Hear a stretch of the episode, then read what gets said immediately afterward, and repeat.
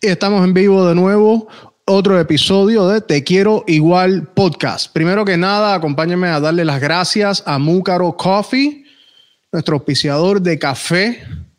Claramente, aquí está, tenemos el 90 Miles to Havana y tenemos el SoFlow, ¿ok? Más adelante les voy a estar dando más detalles de esto, pero si ustedes son como yo, que en este mundo les importa los negocios pequeños, pues entonces esta es la perfecta oportunidad de apoyar un negocio pequeño. Y no hay, no hay nada mejor que apoyar un negocio pequeño cuando el producto que te ofrecen es exquisito. Y ese es el caso con Mucaro Coffees. Lo puedes visitar en mucarocoffees.com, que te va a encantar la página. El producto está exquisito. Es lo único que yo estoy tomando. Ok, aquí tengo mi tacita de café de Mucaro Coffees, obviamente. Y más adelante en el podcast, como dije, les voy a estar dando un código para un 10% de descuento en el café y en todas sus compras. Así que sin más preámbulos, sin perder tiempo ni nada, vamos a traer a nuestro invitado del día, al señor José L. Cherres. José, muchas gracias. ¿Cómo estás, Gabriel? Gracias por invitarme. Yo estoy muy bien, José. ¿Y tú cómo te encuentras hoy? Bien, bien, un poco ajetreado, eh, trabajando como todos los días, organizando reuniones, eh, de todo un poco, de todo un poco toca hacer ya. Después de esta, esta pandemia, uno toca ser eh, hombre orquesta. Sí, ¿no? Nos toca ah. reinventarnos durante la pandemia, es una cosa increíble. Así mismo. te quería preguntar, ¿cómo es un día en la vida de, de José Cherres? Mira, por las cosas que hago, por lo que trabajo de guardaespaldas, tengo mi propia empresa, tengo que asesorar a otras compañías u otras personas. Aparte, el día de hoy estuve en una entrevista ya en, un, en, Univision, me hicieron preguntas sobre las cosas que están pasando acá en Miami Beach con respecto a consejos para la comunidad. Entonces tengo que andar ajustando eso de ahí. Me levanto temprano, voy al gimnasio, desayuno. Eh, hago las, eh, recibo los emails, los correos electrónicos, si tengo en la mañana algún asesoramiento, hago el asesoramiento o, entrenamiento vía Zoom, después eh, paso para la oficina, alguna reunión que tenga que ir, alguien que tenga que visitar, después estoy con las cosas de las redes sociales, de la página web, después estoy también eh, supervisando algunos trabajos, unos puntos que tengo y, y, después este, los seguidores, los seguidores, a ver en qué se hallan, qué tienen, qué es lo que quieren y, y planeando y preparando con el equipo cosas para futuro. Muy bien, ¿y a qué hora te despiertas en un día regular? Alrededor de las seis y media. Seis y media, seis y cuarenta y cinco. Ese es mi horario de, levantarme normalmente. Pero eh, de acostarme es lo interesante. No, no, no tengo hora de acostarme. O sea, me puedo acostar a las 12 de la noche, 2 de la mañana, 3 de la mañana, 1 de la mañana o 5 de la mañana y me vuelvo a levantar a las 6 y media o 7 de la mañana. Wow. O sea, tú te acuestas a cualquier hora y siempre te vas a despertar a las 6 y media de la mañana, no matter what. Así es, así es. Sí, si es así, algunos días continuos, digamos cuatro o cinco días que me ha costado a las 3 de la mañana o 4 de la mañana y me he levantado a las 6, 7, ya para el sexto, séptimo día, ya tengo así como cara de pendejo, así como que ya se me nota, se me nota. Sí, claro, oye, somos humanos, ¿no? Eres humano también. Así es. Eres un regular, un, day-to-day Rambo, pero, pero you're also human. Esto, así es me dijiste que entonces te despiertas en la mañana y haces ejercicio. ¿Qué tipo de entrenamiento físico haces en la mañana? Mira, eh, hago, hago casi 45, una hora de cardio y también hago mucha pesa, hago fuerza extrema. Eh, trato de hacer también ejercicios explosivos. Son cosas que no las publico mucho, no las digo mucho, pero para que eh, sepas y también la gente pueda escuchar. Muchas personas me han pedido mis rutinas, mucha gente me ha pedido mi rutina, qué es lo que hago. La gente no sabe, muchas, a veces aquí no me levanto. Yo me levanto como, ahora ya lo saben, a las seis y media, siete, y nadie me había preguntado eso en ninguna entrevista. Entonces ya la gente ahora sabe eso de ahí. Eh, hago diferentes tipos de ejercicios.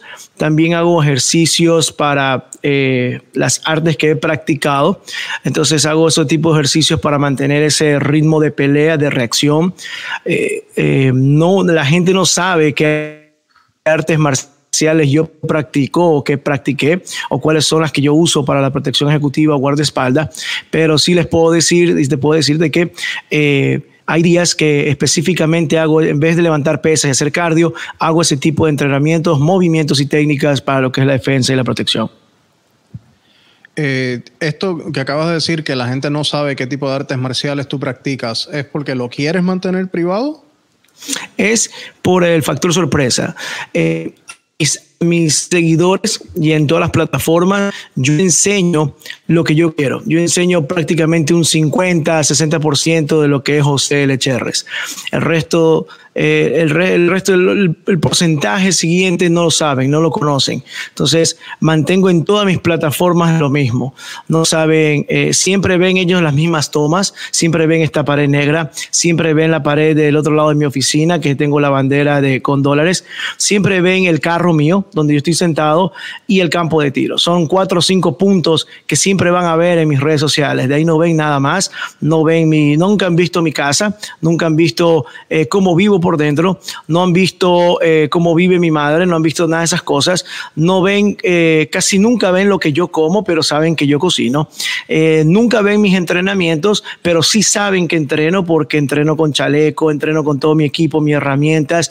Cuando estoy en el campo de tiro también entreno con la misma ropa con que trabajo. Me ven en el campo de tiro disparando con la misma ropa que estoy en el carro o estoy en mi oficina. Entonces, o estoy en las entrevistas en televisión. Entonces, mantengo a, la, a, la, a, mis seguidores, a todas las personas que me ven por redes sociales y en todo el internet, mantengo el mismo perfil. Muy bien, muy bien, ok. Entonces, a ver, porque yo estoy muy interesado en, en, en la práctica de, artes marciales. Ya sé que lo vas a mantener privado por tu tipo de trabajo, esto, no, no te voy a pedir que me dejes entonces nada específico, pero dime a ver si me acerco. Yo estoy asumiendo entonces que además del entrenamiento de, de fuerza y cardio que estás haciendo, fuerza digo, levantamiento de pesa, en todas su, sus modalidades que practiques, eh, entonces estás practicando algo de striking, que es de, de, de golpe, ya sea puños, patadas.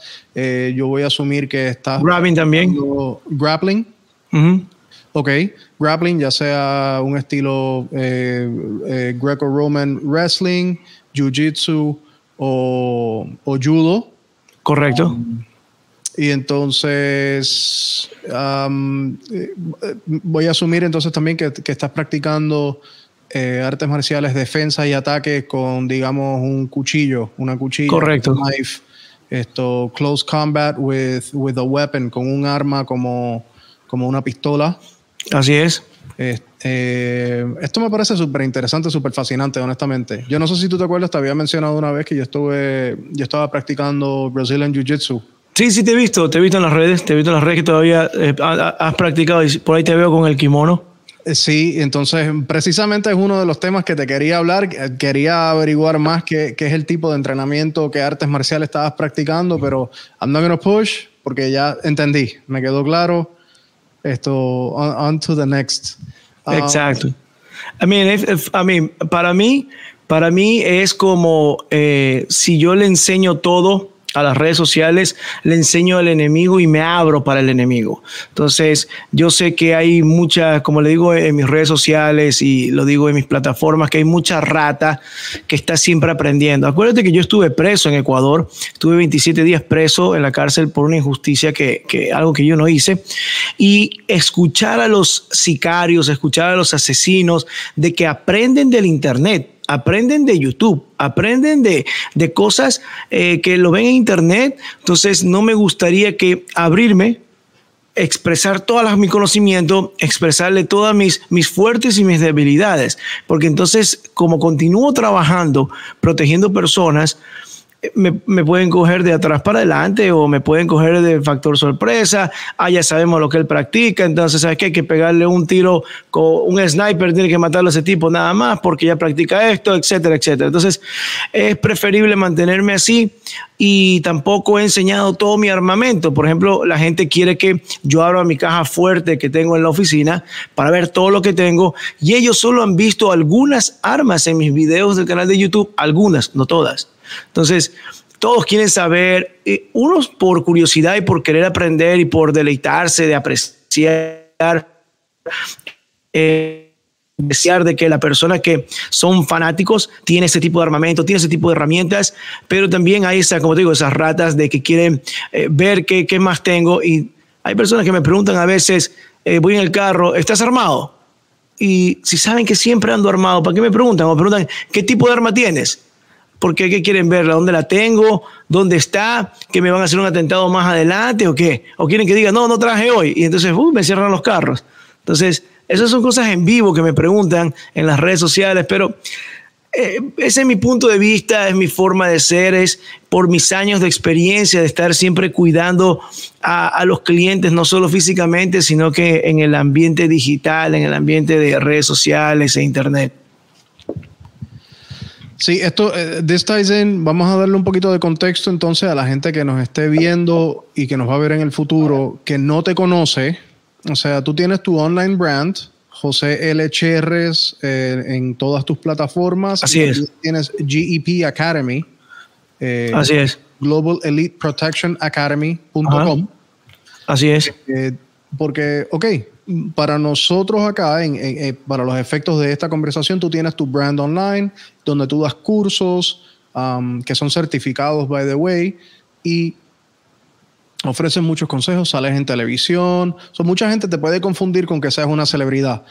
Pero esto es solamente un, pedacito muy pequeño del pastel de la vida y de la vida profesional de José L. Cherres. O sea, Así la, es. la realidad es que tu trabajo full time y ya una carrera de, años es que eres eh, protección personal para, para personas de Mm, de, alto nivel, por así decir, no me gusta esa frase, pero celebridades, eh, personas de, alto mando en, gobiernos, he visto que le das entrenamiento a diferentes ramas militares.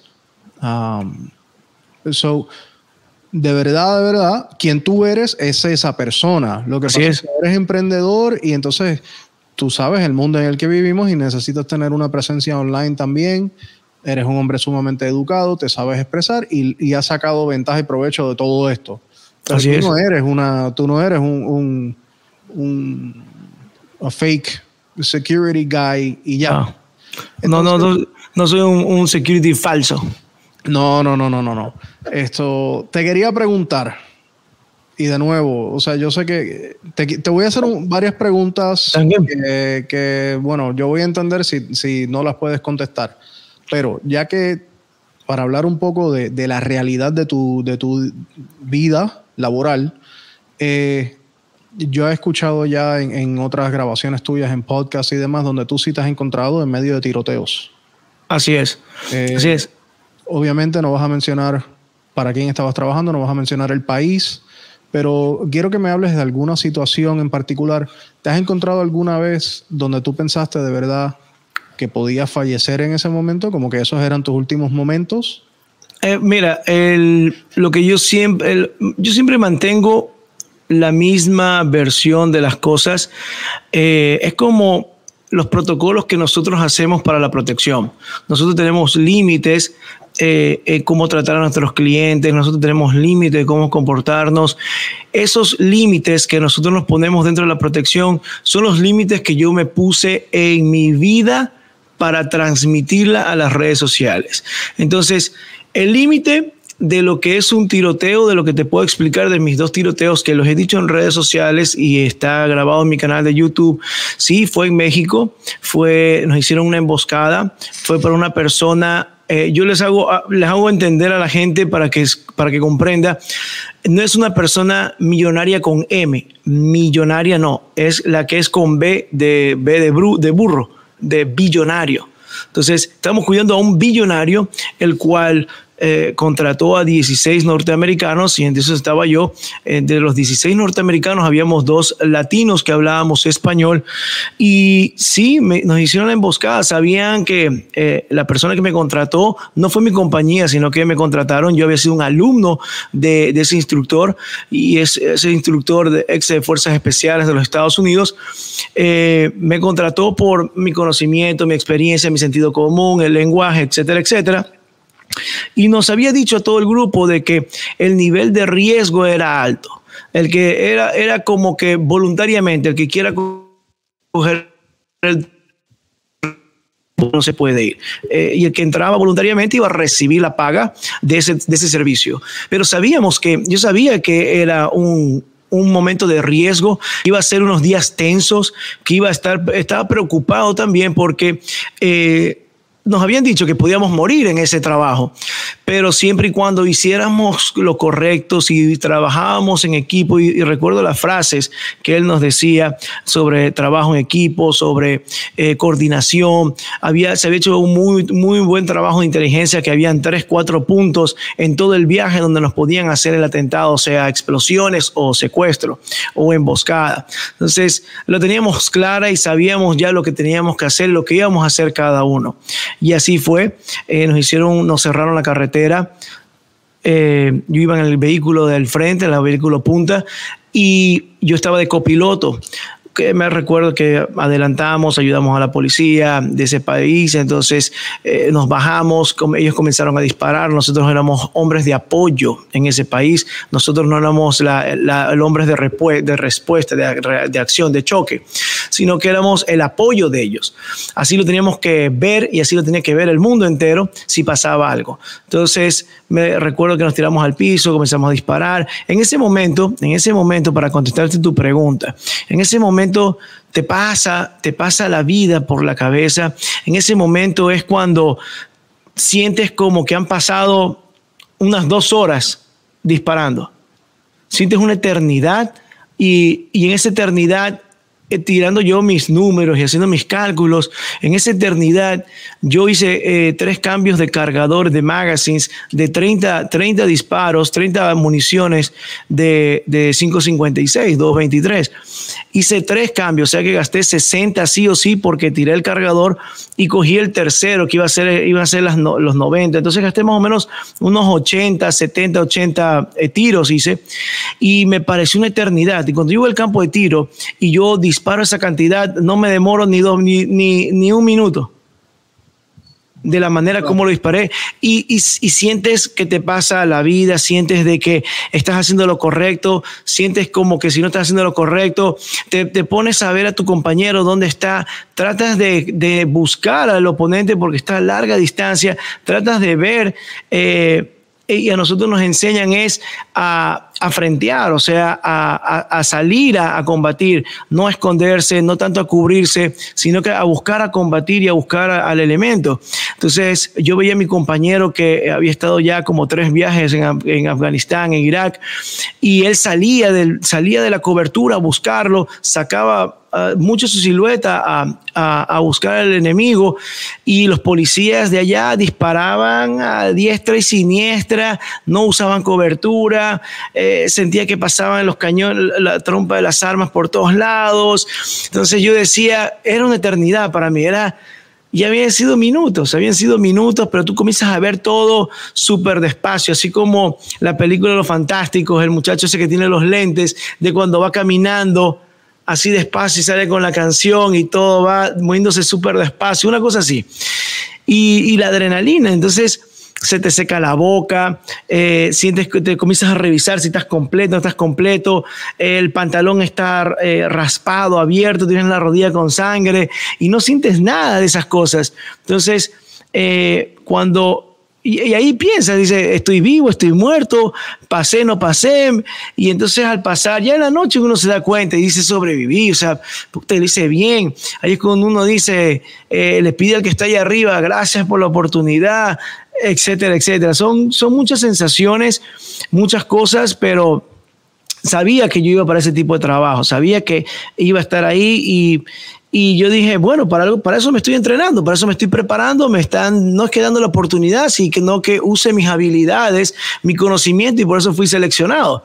Y, y para mí fue súper, eh, súper, ¿cómo te explico? Fue súper orgulloso porque era el segundo latino y éramos dos que no habíamos sido ni militares ni policías yo latino y otro gringo, que ese gringo era eh, afroamericano, que no había sido policía ni militar, pero también tenía las mismas habilidades, eh, conocimiento que yo, hasta tenía más experiencia que yo en el trabajo de la protección.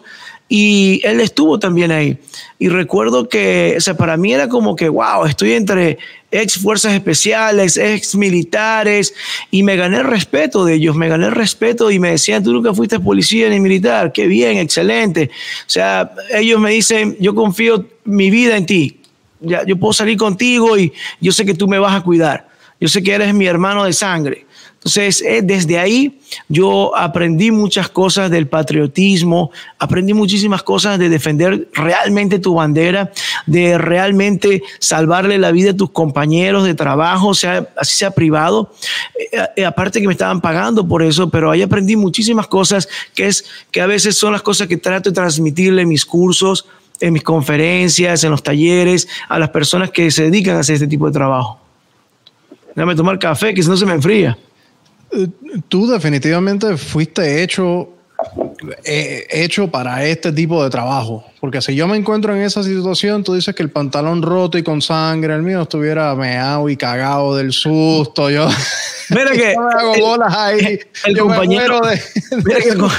el, compañero mío, el, compañero mío que había estado en Afganistán en esos viajes, él, tremendo combatiente, tremendo peleador con las armas. Y cuando nos comenzamos a revisar que ya había pasado todo, él tenía el pantalón de la cintura, de la parte de adelante, todo mojado y yo pensé que era sangre. A nosotros nos enseñan que nosotros no podemos usar trajes negros o, equipo negro porque si sangras no podemos distinguir si es sangre, sudor, agua o aceite o algún líquido. Entonces él estaba con un pantalón, recuerdo, un pantalón oscuro, no sé si era verde oscuro o era negro o era azul oscuro. La cuestión es que estaba todo empapado. Y yo dije, uff, está herido. Yo le pregunté si estaba bien. Are you okay, my man? Are you okay? You bleeding? What's up? Y él me dice, no, no, no, a pee, man. Y, y él le, ¿pero qué? Y entonces, ¿qué pasaba? Que él cuando disparaba, se orinaba. Pero, o sea, cuando disparaba en una situación en, en de, de, estrés, de combate, ajá. Sí. Ya él ya, ya sabía. Ya él sabía. Exacto, se orinaba. Siempre le pasaba ya los últimos, el último viaje, me había contado, el último viaje a guerra, a combate, el último deployment, había, ya se orinaba. Entonces él estaba combatiendo, disparando, dice que disparaba todo el día, porque él me acuerdo que dormía y dormía así. Si me ahí, ahí creo que me ves la mano, ahí así. Sí, con, con el arma en... Con, con, con el dedo así. Dormía con el dedo así. Oh, él tenía ya un reflejo entonces, ya él tenía un reflejo que no se él, él, pasaba seis horas disparando, seis horas disparando, cinco o seis horas disparando y no paraba. Tenían una o dos personas que le cargaban las municiones, le pasaban las alimentadoras. Entonces había momentos que tenía que cambiar el rifle, cambiar el, arma para que descanse el arma y coger la otra arma, o cambiaba él, pero pasaba horas disparando. Y, y él le quedó ese, ese tic en el dedo. Yo nunca había escuchado cosa igual, ya no me imagino lo que, lo que fuera eso. Y él no, él no pensó nunca entonces en, ponerse un folio o, en algo, amarrarse una bolsa a la pierna para no mojarse el pantalón. Lo que, lo que sí, a partir de ese día, eh, el jefe del grupo le dijo, te vamos a comprar unos pampers de viejo para el próximo trabajo. Entonces, exacto, para que la gente latina entienda, unos pañales de, de adulto, de viejito. Entonces, eh, recuerdo también que cuando llegamos acá a Estados Unidos, eh, unos fueron para California y nosotros nos vinimos a Miami, pero eh, en California lo recibieron con una silla de ruedas y con una, este, un, un paquete de pañales para viejos, para adultos. Así lo recibieron los amigos de allá. Entonces mandaron las fotos y nos reímos. Pero sí, ese fue el momento en que, en que sí yo pensaba y decía, tengo que hacerlo todo bien, tengo que poner todas mis habilidades, mi entrenamiento. Miraba a todo el mundo, miraba al perro, miraba al vagabundo, miraba las manos, miraba a todo el mundo porque sabíamos que estábamos en peligro cualquier día. Es los siete días que íbamos a estar allá, siete días que íbamos a estar en peligro. Una pregunta, entonces cuando estás en ese momento que tú estás mirando absolutamente todo el mundo, todo el movimiento, eh, la adrenalina está por las nubes, ¿cómo tú distingues entonces al enemigo? Porque el enemigo seguramente está en un techo lejano, eh, está dentro de una ventana donde hay poca luz. El, enemigo está pensando defensivamente para, que, para que tú no lo veas. Es que el, los momentos que teníamos eran o era una bomba en carretera o era emboscada. Una de las dos. No iba a ser francotiradores porque la área donde íbamos a estar no habían áreas altas. Eh, si era, ah, iba a haber carretera abierta, iba, no iba a poder haber francotirador, porque si había francotirador no le hacía mucho daño a los vehículos, eran blindados, pero si, si este, eran calles con edificios altos, sí íbamos a tener otro, otro tipo de, de seguridad, o sea, otro tipo de, de, logística, pero como los puntos donde íbamos a estar, sabíamos que podía ser un tipo de explosión o este, una emboscada vehicular en el cual teníamos que saber reaccionar, que nos corten, aparezcan de sorpresa. Y sabíamos más o menos los puntos, eh, lo habíamos visto por mapa, en 3D y todo, de dónde podían ser y qué íbamos a hacer específicamente en esos puntos. Y así fue. Uno iba a ser en carretera y por eso manteníamos un tipo de distancia. Habíamos planeado un, un, un un plan de acción para en caso de ataque frontal, ataque trasero, lateral, ambos o los cuatro puntos. O sea, teníamos un modo de reacción para de si solo era ataque del frontal, que así fue, si era frontal, si era lateral derecho, lateral izquierdo o si eran de los cuatro francos. Sabíamos lo que teníamos que hacer, sabía lo que la gente tenía que hacer, el nivel de, reacción, etcétera, etcétera. El tipo de armamento que teníamos y el tipo de nivel de blindaje de vehículos que teníamos, sabíamos cuánto podía durar en, en disparos continuos sin haber silencio de fuego. Ok, entonces me estás diciendo, estás en el carro punta. Eh, estoy entendiendo que tú no eres el, chofer. ¿Estás de copiloto? Estás de copiloto. Estás en el carro punta. Es una emboscada. Eh, viene uno o dos carros por delante los atacan. ¿Cómo fue? Este, ¿Cómo fue? Te bajas. Te explico porque eso también lo he contado en las redes sociales y lo dejé en el canal de YouTube. Era una carretera de dos vías, una para allá y la otra en otro sentido. Entonces, ¿Qué fue lo que yo hice? De, no había ya personas en el carretero, solo venían los carros, carro, carro, carro, carro. Veía los carros que pasaban, veía las caras de los carros que pasaban, como de piloto, hasta que dejaron de pasar los carros. Y me pareció sospechoso. Delante de nosotros había un patrullero a una distancia de media cuadra de la de nosotros, medio bloque, o una cuadra latina, más o menos, e iba un patrullero con cuatro policías tácticos y dejaron de venir los carros. Entonces ahí yo ya dije, esto no está bien. Y como estaba activado, tenía la adrenalina, ahí fue que yo reporté de que algo sospechoso, que dejaron de venir los, los vehículos, algo sospechoso estaba. Ahí fue que el jefe del grupo ordenó a bajar la velocidad, porque entonces íbamos a hacer ya algún tipo de acción si eh, ya veíamos algo sospechoso, que era no venían vehículos del otro lado. Dejaron de venir vehículos, bajamos la velocidad, la policía no tenía comunicación con nosotros y ellos seguían avanzando un poco más rápido. Ellos como que se dieron cuenta, vimos que ellos frenaron, bajaron la velocidad. Cuando en eso los policías aceleran rápido y, van hacia adelante, eh, cruzan el carro así, diagonal, a lo que cruzan el carro, yo reporto que la policía eh, frenó y automáticamente el, jefe del grupo dijo detenerse, detenerse, detenerse. Los tres vehículos nos detuvimos y automáticamente el jefe del grupo dijo que el vehículo punta adelante a apoyar a la policía y de ahí este, el chofer nadie contestó, nosotros no contestamos, no decimos Roger, copy that, nada, sino que la orden y nosotros se cumple. Eh, entonces, el chofer, ex militar también, escuchó eso y aceleró. Entonces yo veo, escucho por radio y veo por retrovisor de que el jefe del grupo dice retroceder, retroceder, van hacia atrás, retroceden y evacúan a toda velocidad los dos vehículos, el principal y el, y el otro vehículo de seguridad, el tercero. Y nosotros a lo que llegamos al vehículo de la policía, ellos estaban así. Y entonces nosotros llegamos y nos pusimos también paralelos a ellos disparando para allá. Y más o menos una distancia de unos, ponle tres bloques eh, americanos más o menos, que serán, ¿cuánto distancia más o menos? Tres bloques, cuatro bloques.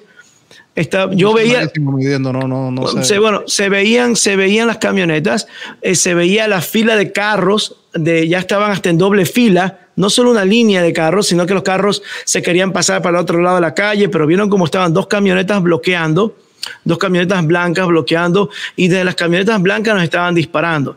Pero eh, la reacción o el choque de la policía fue de inmediato, se dieron cuenta, reaccionaron, comenzaron a disparar a diestra y siniestra, no les interesó la parte de atrás que civiles habían, eh, los civiles estaban escondidos, se tiraron para los lados, eh, ellos dejaron de disparar y cogieron sus camionetas y se fueron por los laterales de la carretera. Ahí fue que no, la policía se subió a la camioneta, avanzaron y nosotros estábamos usando la cobertura de esa camioneta.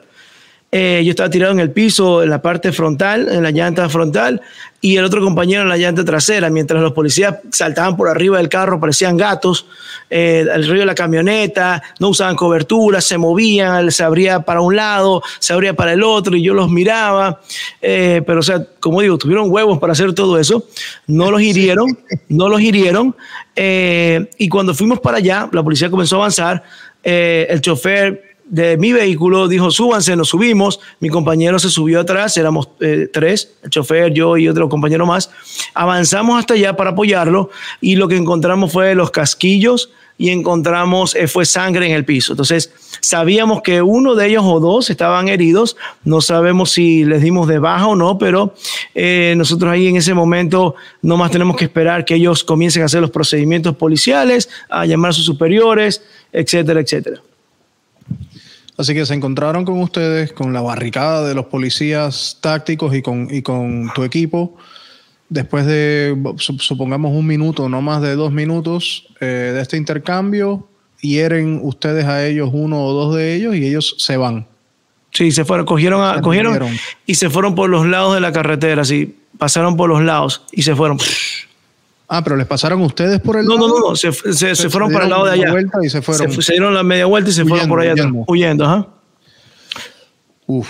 Y sabíamos que, o sea, eh, ellos pensaron, ellos pensaron, se le calcularon mal, porque pensaron de que eh, nosotros íbamos a llegar hasta allá y ellos nos iban a dar ahí cuando llegáramos. Lo que no sabían que delante de nosotros había un patrullero y nosotros manteníamos un ritmo de velocidad, que eso también es una técnica para poder nosotros en, en áreas de alto riesgo se mantienen diferentes velocidades, que son cosas que no les explico por redes sociales, no les explico en los cursos, pero eh, cuando sea cursos de, de, manejo ofensivo, defensivo, se da eh, cursos de emboscadas vehiculares, se habla de estas cosas, de cuáles son las estrategias para poder usar el vehículo correctamente, porque el vehículo es, es un arma para el conductor. El vehículo es un, arma para el conductor, así como nosotros usamos pistola, así como eh, los samuráis usan la espada.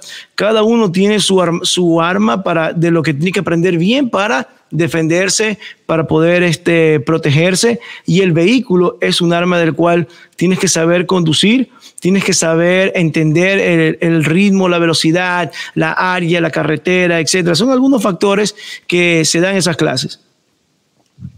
Ok, muy bien, entendido. Esto, I mean,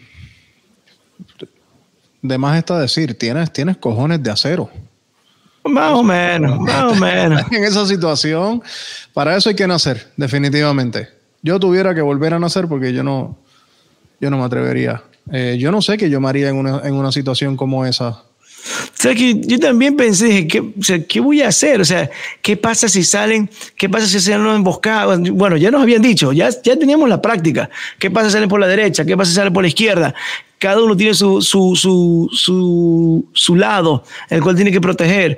Uno por eso se entrena para, para combatir su área, su perímetro.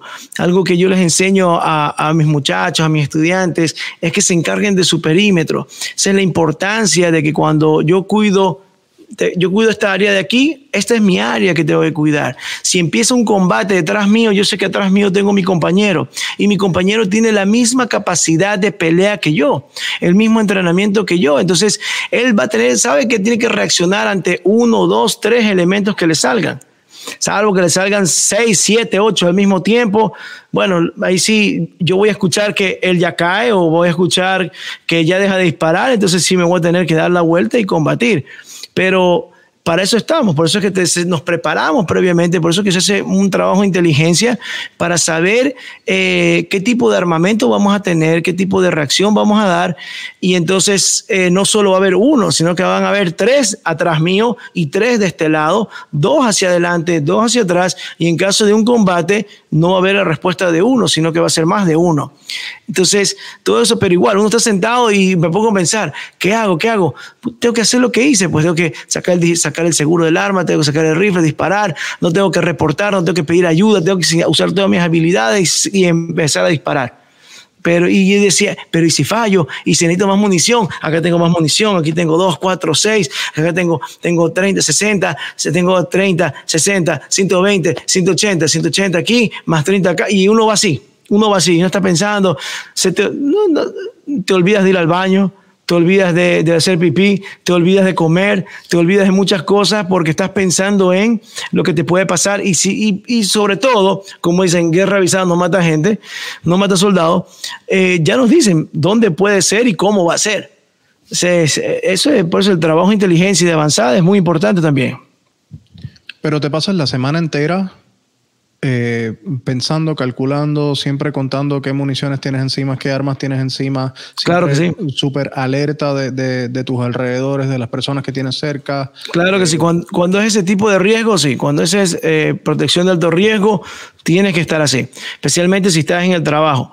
Ahora, eh, en el diario vivir, ya uno lo hace como medio costumbre, uno te importa su arma, uno sabe cuántas, yo ya sé cuántas municiones tengo en mi arma, sé cuántas municiones tengo extra en otro cargador, sé que tengo municiones en tal punto, sé que tengo un torniquete en, en mi bolsillo del pantalón, sé que tengo dos torniquetes en mi carro, uno en la puerta, uno en la parte de atrás. Entonces, si yo me lanzo para la parte de atrás del carro por X, Z, Y razón, o se volquea el carro y no alcanzo a mi bolsillo, sé dónde tengo yo otro torniquete, son cosas que ya uno eh, como tú sabes dónde está tu cafetera, tú sabes dónde están los vasos, tú sabes dónde está el plato, tú sabes dónde están los cubiertos. Entonces, esas cosas ya uno ya lo sabe por su trabajo, por su forma de ser.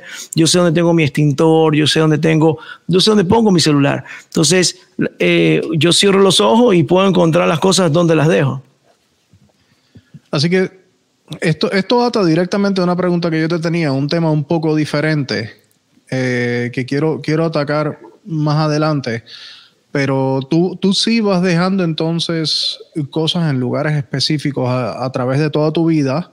Eh, o sea, y cuando digo en tu vida, es tu vida diaria, los lugares que tú visitas regularmente, tú, como decir tu auto, tu oficina, en la casa, en XXX lugares, eh, tú siempre estás pensando por adelantado en plan A, B, C, D y por ahí para adelante. Mira, yo estoy listo si hay un, un, si hay un terremoto aquí en Miami. Si hay un terremoto y no hay comunicación. Yo aquí en mi oficina tengo cosas para sobrevivir. Tengo agua, comida, tengo armas, tengo municiones, tengo eh, botiquín de primeros auxilios, tengo todo aquí. Si yo estoy en el carro, lo único que me faltaría es el agua, pero siempre cargo mi galón de agua en el vehículo. Pero en el vehículo también tengo muchas cosas que puedo estar en mi vehículo sin comunicación, sin moverme, pero puedo estar ahí. Tengo esta repelente de mosquitos en mi, en mi carro para cualquier eh, emergencia, linterna, tengo muchas cosas en mi vehículo que de sobrevivencia. Y en mi casa es lo mismo. Entonces, estoy, preparado para, para un terremoto. Eh, estoy preparado para hacer un tiroteo, estoy preparado para una emergencia médica, estoy preparado para un incendio, en cualquiera de los lugares que esté. Sí, el, decir la frase esta que uno dice que estoy listo para la guerra, tú no te lo coges a broma, tú estás bien literal, estás listo para la guerra en cualquier momento. sí, o sea, si, si, si quieren hacerme guerra van a encontrar, algo así más o menos. La van a encontrar, sí. Exacto. Sí, sí.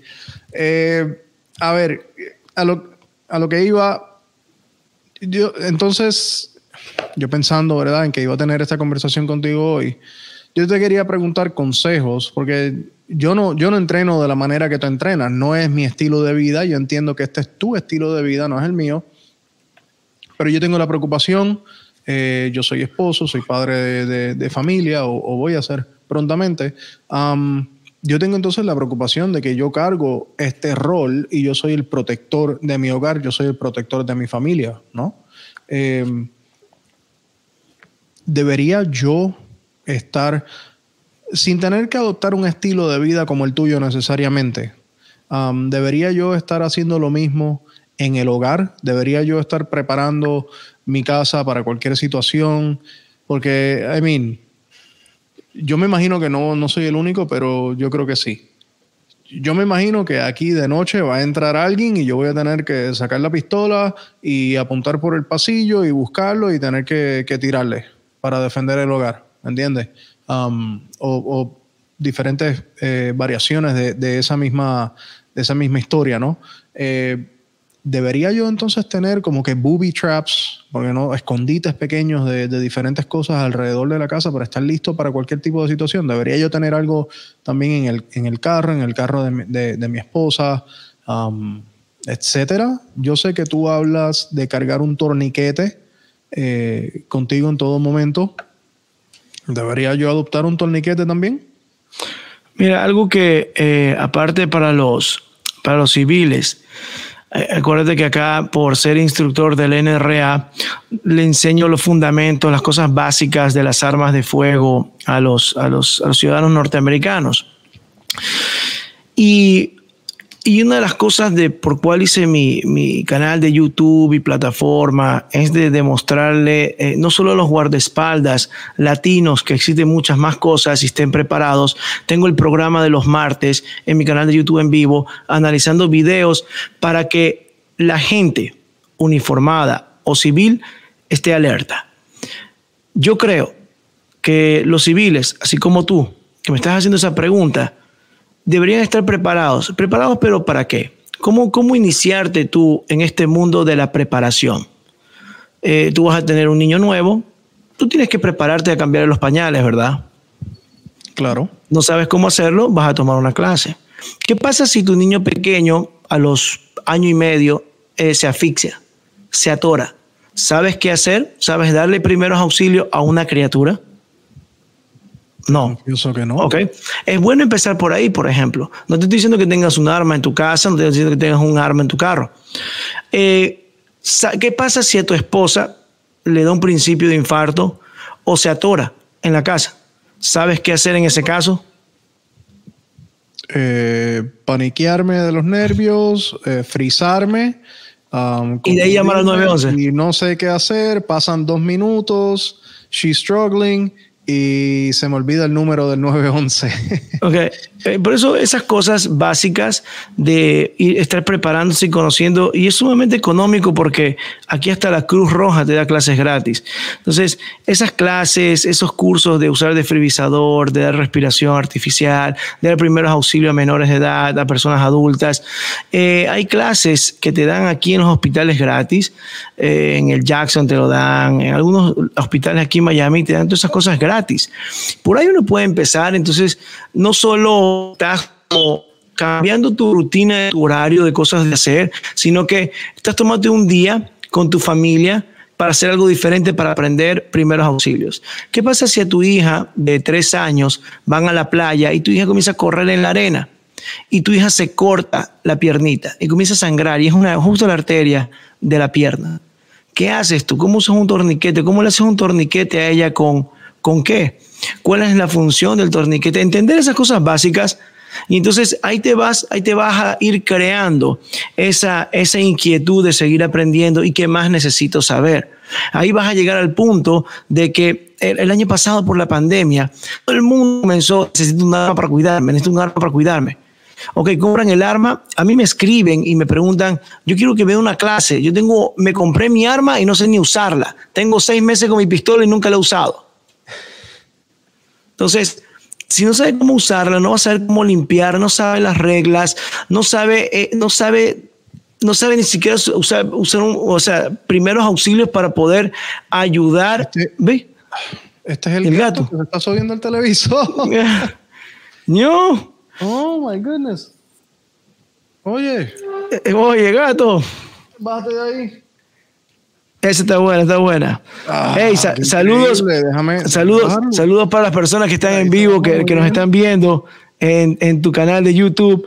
Está por ahí Chris Ruiz, está de Willy 7, Jonathan Briseño, está aquí más, Rubén Guinness. Saludos para la gente de Chile. ¿Quién más está por ahí? Eh, Jason Lara, saludos. Está la gente, está ahí pilas. Están pilas por ahí. Ahí lo estoy viendo, lo estoy viendo por aquí en el teléfono. Listo. Yo debería ser igual. Entonces, eh, por ahí uno se puede empezar a, prepararse. No te estoy diciendo que se preparen con armería o con eh, armas pesadas, sino que comenzar a aprender a, primeros auxilios, comenzar a usar hacer un, usar un extintor en caso de que se prenda tu casa, eh, porque extintores hay en todos lados, afuera de la oficina, en el trabajo, afuera en el pasillo, en, tu, los edificios, en el estacionamiento, pero la gente no sabe usar un, un extintor, no sabe eh, cómo apagar un fuego. Eh, entonces, ir aprendiendo cosas básicas, de ahí te vas a dar cuenta que, bueno, ahora necesito eh, aprender a usar bien el arma, necesito saber, un buen instructor te va a decir, si tú, usted, usted usa un arma, tiene que saber también parar una herida, porque a lo mejor la hieren a usted o le hieren a su familia, ¿cómo va a parar la herida, la hemorragia? ¿Cómo la va a detener? ¿Con presión, con gasa? ¿Cómo lo va a hacer? Una cosa es eh, este, atender a una persona herida en combate y otra cosa es atender una herida de un familiar. Entonces, son diferentes cosas que uno puede ir aprendiendo poco a poco hasta que llegues a ese punto de que tengo un botiquín de primeros auxilios en mi carro, tengo un botiquín de primeros auxilios en mi casa, tengo un botiquín de primeros auxilios en mi oficina. Y en la casa, ¿por qué es importante el botiquín? ¿Dónde, está ¿Dónde están los medicamentos? ¿Dónde está la aspirina? ¿Dónde está el Tylenol?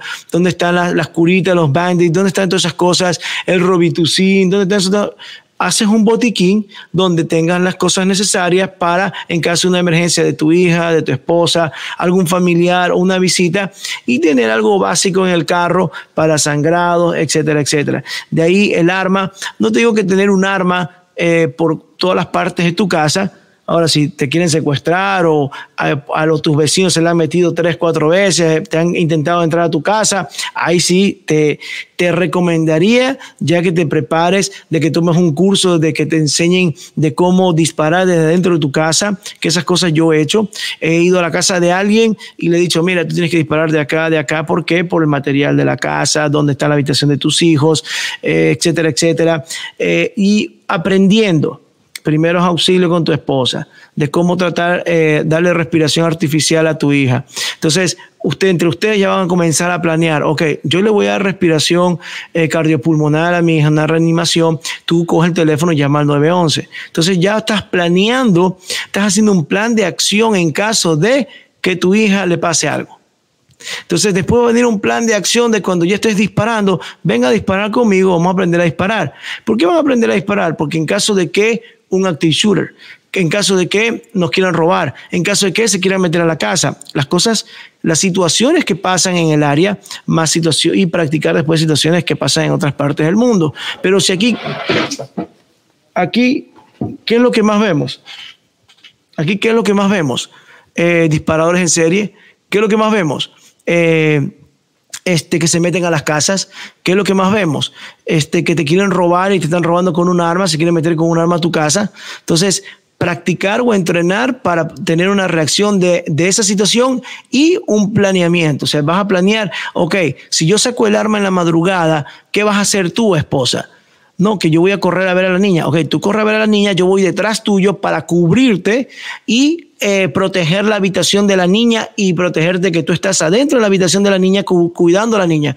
Entonces yo voy a cuidar la puerta de la habitación de la niña y no voy a tener nada frente a mí que pueda eliminar, o sea, que le vaya a hacer daño si no es que es el, el, delincuente o la rata que se mete a la casa. Entonces ya comienzas a planear con ella. Ya sabes que eh, vas a usar el teléfono que está en la habitación de la niña para llamar al 911. Ya sabes que el plan es el siguiente. El teléfono, muchas casas ya no usan el, el landline, el teléfono de tierra pero levantas el teléfono de tierra de la casa, marcas el 911 y lo dejas abierto. Y tú vas a tener 30 policías afuera porque saben la dirección y están escuchando el tiroteo.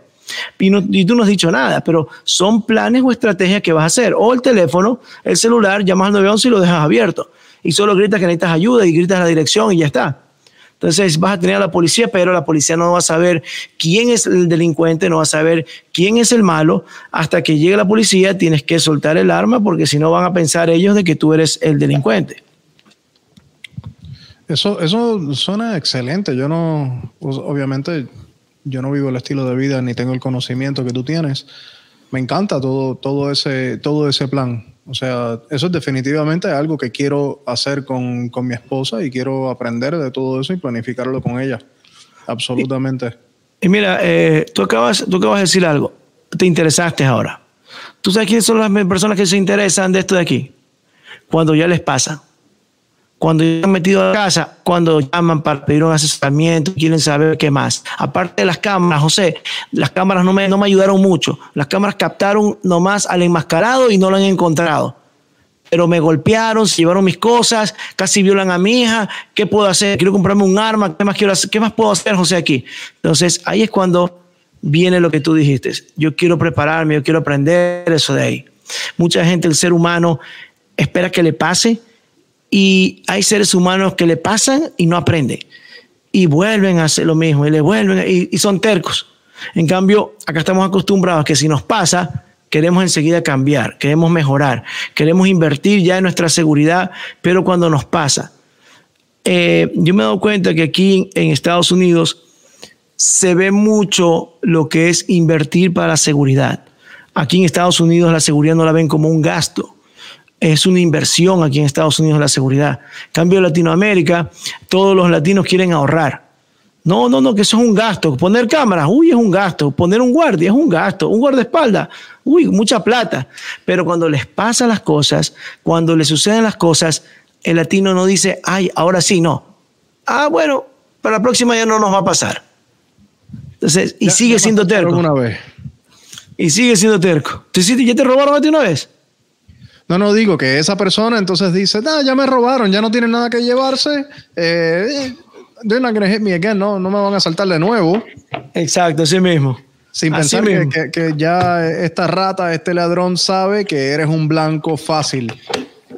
A lo mejor no tienes un, un, bien que te quieran robar, pero a lo mejor es un enfermo de la mente y quiere entonces violar a tu, a tu hija, quieren violar a tu esposa, quieren hacer algún otro daño. O sea, no tienes que tener dinero dentro de la casa para que una persona enferma de la cabeza te quiera hacer daño a ti o a tu familia. Exacto, y, y, hay muchas cosas que los medios no lo ponen al aire, pero también hay, por ejemplo, la gente agresiva en la carretera, hay los secuestros de los niños en los centros comerciales, hay los robos de niños para, para, hacer tráfico de, órganos o, venderlos o venderlos a esos enfermos mentales, pero pierdes a tu hijo por descuidos, pierdes a tu hijo muchas veces por tener el teléfono en la mano, eh, pierdes o te roban a tus hijos, niños de cuatro, tres años, dos años, años, de, de, cuatro añitos, imagínate un niño de cuatro años que está entendiendo de la vida, que, que solo ha visto por cuatro años la cara del padre y de la madre, se los llevan para otro país, los secuestran y, y pasando diez años más se olvidan ya de la cara de los padres, ya no saben ni en dónde están, piensan que esa persona es la que los crió, es el padre o la persona encargada, están trabajando o están vendiendo su cuerpo, etcétera, etcétera y por un descuido, por un descuido y por una mala, eh, por un teléfono, por estar en las redes sociales, por no estar preparados, por no preguntar, por no instruirse, por no invertir en su seguridad, por, por, por estupideces. Ese es el tipo de, ese es el, el tipo de pensamiento precisamente que no me deja en paz. Y, y, esto me empezó a ocurrir cuando me casé con mi esposa. Gracias a Dios, toco madera, eh, estamos saludables, estamos muy bien, pero me empezaron a llegar estas preocupaciones porque dije, eh, caí en cuenta, ok, ahora estoy casado, ahora tengo algo que perder en este mundo.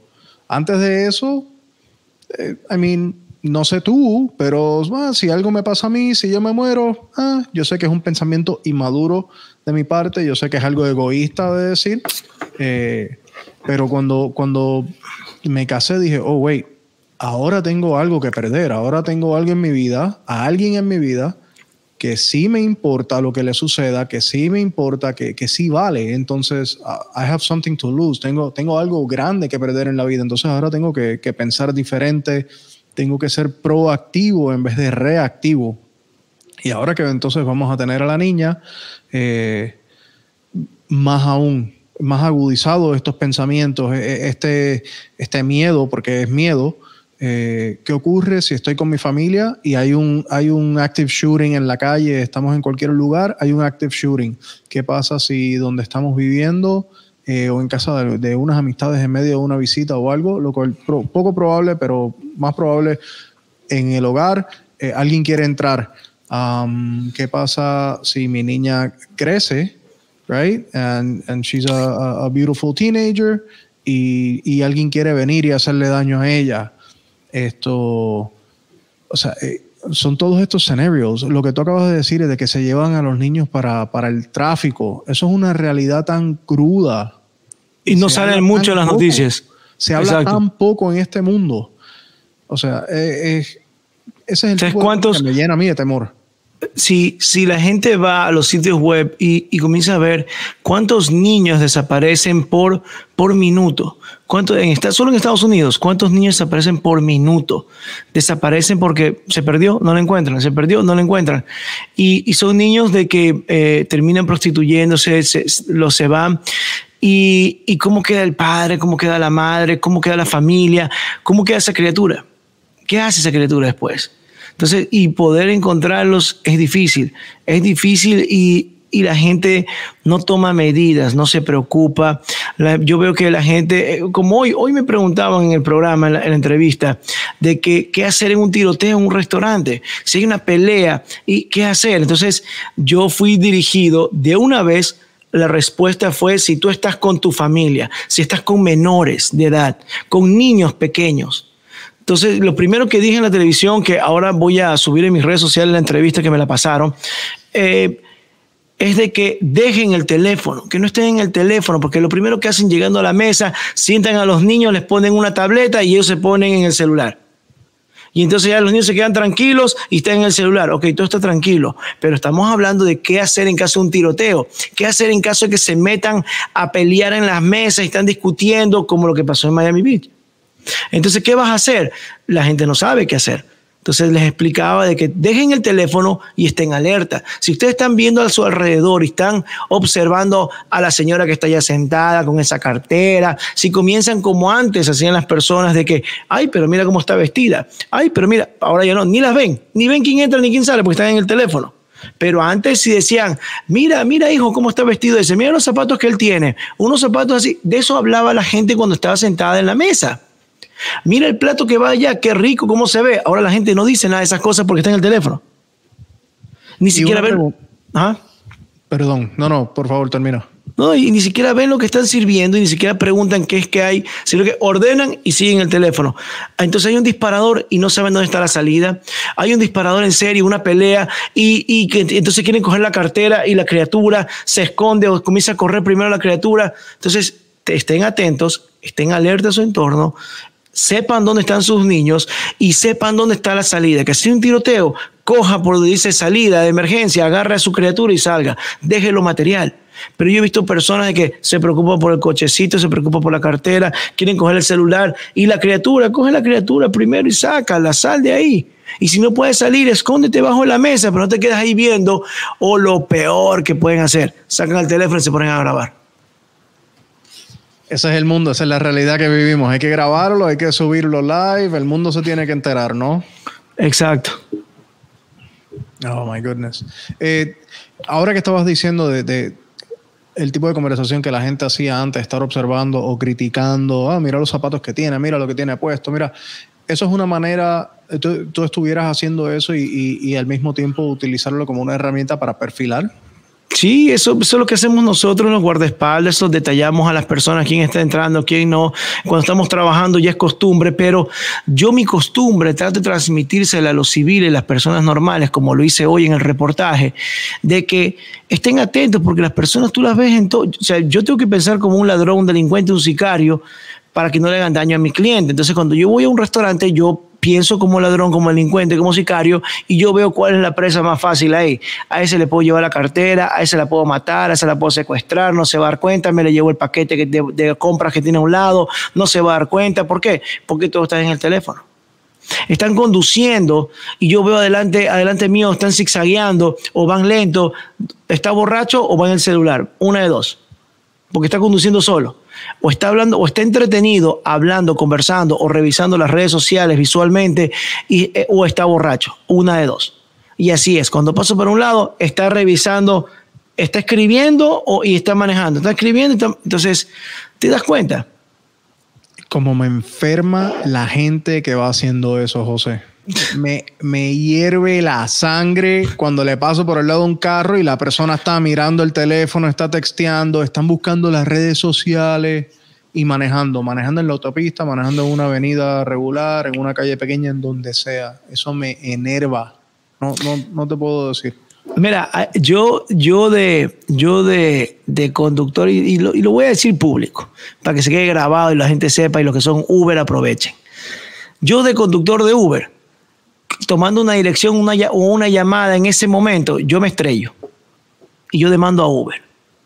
Porque ¿qué es eso de que cuando yo estoy conduciendo me llega la llamada, la entrada de que tengo que coger a un cliente y puedo ocasionar una, una, una, puedo ocasionar un accidente.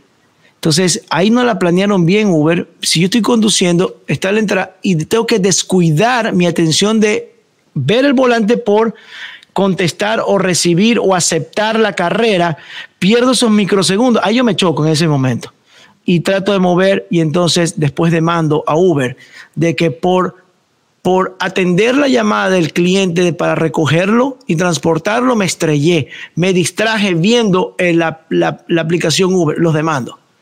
Ahí yo me hiciera la plata dentro de la naturaleza del trabajo es el multitasking de manejar y atender el teléfono. O Uber obliga al conductor a que deje de ver el frente y atienda su mapa, su llamada, su teléfono, el mensaje. Estoy estacionado, estoy esperándolo arriba, estoy en la puerta principal a lo que llegue de la vuelta, eh, estoy por la esquina de tal calle, estoy el otro. Entonces tiene que, está conduciendo y tiene que leer. Y entonces, ¿qué es lo que dice la ley, por ejemplo, acá de conducir? Que no tienes que, eh, no tienes que, eh, ¿cómo que se dice? Que no tienes que... Atender el teléfono mientras manejas. No, mientras estás conduciendo no puedes estarte maquillando, que es el videíto que te dan en, la, en esta conducción de que no puedes estar maquillando, te no puedes estar comiendo, que no puedes estar haciendo esas cosas porque te distraes. No puedes distraerte cuando estás conduciendo y el vehículo está encendido. Es una de las leyes de tránsito aquí en, en Florida. Pero aquí Uber, pilas, saca la aplicación y no es que cuando se detiene el vehículo y el teléfono, el GPS se detiene, es que tú puedes contestar o no. Estás en movimiento. Si yo, yo estoy en un Uber y el señor está conduciendo y ¡pring! le llega un mensaje. Y yo le digo, ¿qué fue eso? Y él mientras está conduciendo, desatiende donde está viendo y yo oh, en mi cabeza, oye, mira adelante, está cancelando y dice, no, es que es una persona que está por aquí cerca, pero la cancelé. Y yo en mi cabeza, deja de, de atender el teléfono y mira al frente entonces ahí fue que me puse a pensar y dije, eh, ¿te estrellas? Nos hacemos ricos. Y yo me hago rico, les meto una demanda buena a Uber. Y van a tener que cambiar ese sistema. Así que ya lo escucharon. Consejos. Exacto. Si necesitas cambiar el carro a uno más nuevo, métete a chofer de Uber. Y estrellate, y estrellate nomás. Y después abre una demanda. Y un poco más. Te abre una demanda. Tengo una más grande. Exacto, o sea, el seguro te va a pagar, porque estás conduciendo y tienes el seguro, y te va a ayudar, pero aparte de eso, métele el sub, métele la demanda.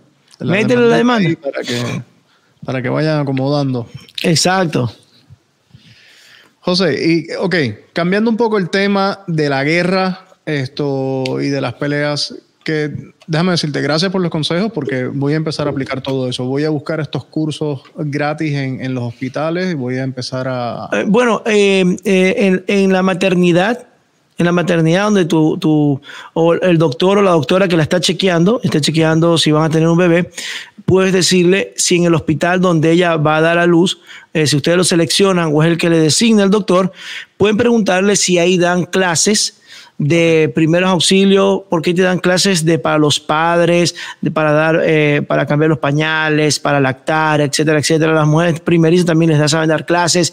Mucha gente no lo toma porque la mayoría del ser humano ya nace con el manual en la cabeza. Todos somos que compramos el televisor y nunca vemos el manual, sino que yo ya sé instalarlo. Todos, todos, todos, todos, todos somos. Nadie coge el manual. O sea, el manual es, el manual no es para los machos alfa. el manual no sirve. el manual es para, es para limpiarse las manos y volverlo a meter en la caja. Reciclaje, reciclaje directamente. Yo no necesito ni el manual, ni el mapa, ni las direcciones. Exacto. nada. Yo, voy. yo no necesito que me digan nada. Exacto. Nace la criatura, macho alfa ya sabe todo. ¿eh? Exacto. No necesito saber cambiar de pañales, nada. Entonces, eh, eso se pregunta, se averigua, se pregunta y, ahí hay, este, te dan clases gratis. Eh, si vas a ser padre primerizo, te dan clases gratis, te enseñan primeros auxilios para que la criatura de cuatro o seis meses, qué hacer, cómo darle RCP a, la criatura recién nacida, donde tienes que presionar, etcétera, etcétera. Y, te sirve, te puede servir para ayudar a otro, otro civil, a otro ciudadano. Claro. Pues mira, lo voy a hacer. Cuando, cuando ella vaya a su próxima cita, le voy a pedir entonces que pida información, que, no, que nos anote eh, para una de estas clases o todas las que ofrezcan, honestamente, pero me voy a instruir y quiero que ella lo haga conmigo, porque es que vale la pena absolutamente. Yo nunca lo había pensado, honestamente, y es algo tan, tan sencillo que lo tenemos a la mano, lo tenemos disponible, pero como la mayoría de las cosas lo menospreciamos porque no estamos pensando de, de esta forma. Y sí, hace completo sentido.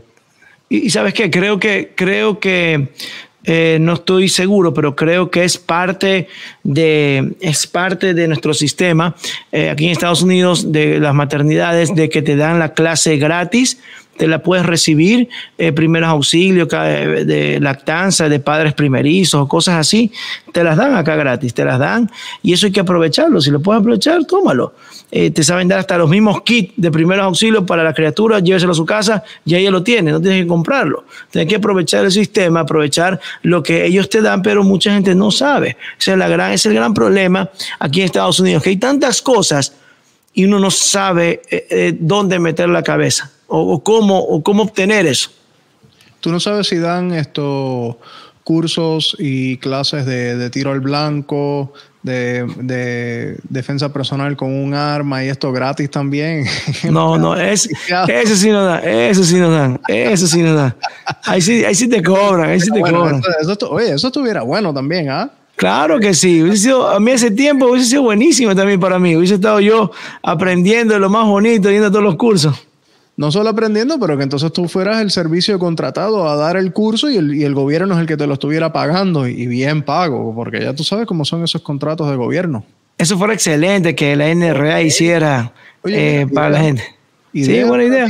Buena idea. Buena idea. Más, más adelante vamos, vamos. No, más adelante voy a, hablar, a mandar una carta para la gente de la NRA para ver si es que se ayuda y que el gobierno de, eh, ayude también para que la gente esté preparada. Pero bueno, este gobierno, eh, vamos a ver, vamos a ver con este gobierno. Sí, este, este gobierno, esto, sin entrar en política.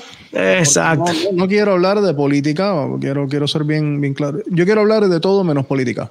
Esto, pero ya escuché que, que estaban pidiendo recoger algún tipo de arma, algo, o sea, I tuned it out. Yo, yo lo empecé a ignorar. Cuando escuché eso, yo estoy opuesto a eso y, y no, no me instruí, no escuché en detalle qué era lo que estaban ofreciendo, si es que un programa de estos de intercambio de que entrega tu arma voluntariamente y te doy un, un gift card de Amazon, yo no sé cuál es, cuál es la cosa. pero yo creo, honestamente, y esto lo aprendí de, de, primera mano, o sea, esto es experiencia. Yo era el tipo de persona que yo le tenía miedo a las armas. Eh, yo vine a disparar mi primera arma en, en mis 30 esto, tengo 36 ahora y, hace un par de años atrás que, fue la primera vez que disparé un arma y desde ahí me gustó. La experiencia es, eh, muy, no tengo otra palabra ahora mismo, ahora ayúdame, como excitante. Este, exciting, excitante, ¿eh? Exciting, sí. Um, y entonces eso me dio la curiosidad de aprender y educarme mucho más. Y fue cuando me eduqué que le perdí el miedo a las armas. Porque yo pensaba, como, y, y discúlpeme a la gente que se sienta así, pero es ignorante pensar, ah, pero si tengo un arma se puede disparar solo. No, señor, no, señora, no se va a disparar sola. Es bien básico, si no aprietas el gatillo, no se dispara. Punto. Así es sencillo. La gente que tiene miedo, que, que se mantiene ignorante en el tema, no lo quieren, no lo quieren entender. Pero bueno, el punto es que la educación es clave y yo creo que, tú ofrecer un, un, programa como este de educación que esté auspiciado por el gobierno fuera clave, porque estamos en un mundo donde en cualquier momento, en cualquier lugar, está comprobado, se, se, se zafa un tiroteo. Mira, por, por lo que vas a decir, educación. Por falta de educación, una persona puede tener un accidente con un arma de fuego. Por falta de educación, se puede morir uno de tus hijos asfixiado en tu casa y tú no pudiste hacer nada. Por falta de educación, se puede quemar tu cocina, se quema la casa, teniendo tus extintores en toda tu casa. Entonces, por falta de educación, por falta de preparación, por falta de conocer, como tú dices, falta de educación. Entonces, tienen miedo en tocar a la persona porque está herida. Tienen miedo de tocar el arma porque se puede disparar. Tienen miedo, se crean miedos, se crean eh, cosas en la cabeza por ignorancia, por no saber, por no saber, por no conocer. Precisamente. Dejamos que el miedo eh, permanezca al no instruirnos. Y, o sea, eso es una de las cosas que yo he aprendido um, en, en mi más reciente adultez, por así decir. Esto, porque una vez dije que, que ya me siento bien, que estoy viejo, entre comillas, y un montón de gente se insultó. Así que vamos a decir en mi más reciente adultez, a ver si la gente no se insulta de esa manera. Eh, cambiando un poco el tema, bajándole un poquito a, a, esto, ya sé que te gusta cocinar. Claro que sí. A mí también me gusta cocinar. Yo sé que es lo primero que me vas a decir que te gusta cocinar. Parrillada, seguramente. Carnes. Yo le hago las carnes, pero cocino de todo. ¿Tú de qué país original eres? ¿De Chile? No. ¿De dónde? Técnicamente nací aquí en, en North Miami, pero me crié en Puerto Rico. ¿O oh, te criaste en Puerto Rico? Yo pensé que eres de Chile. Ah, mira. Yo pensé que, eras de Chile.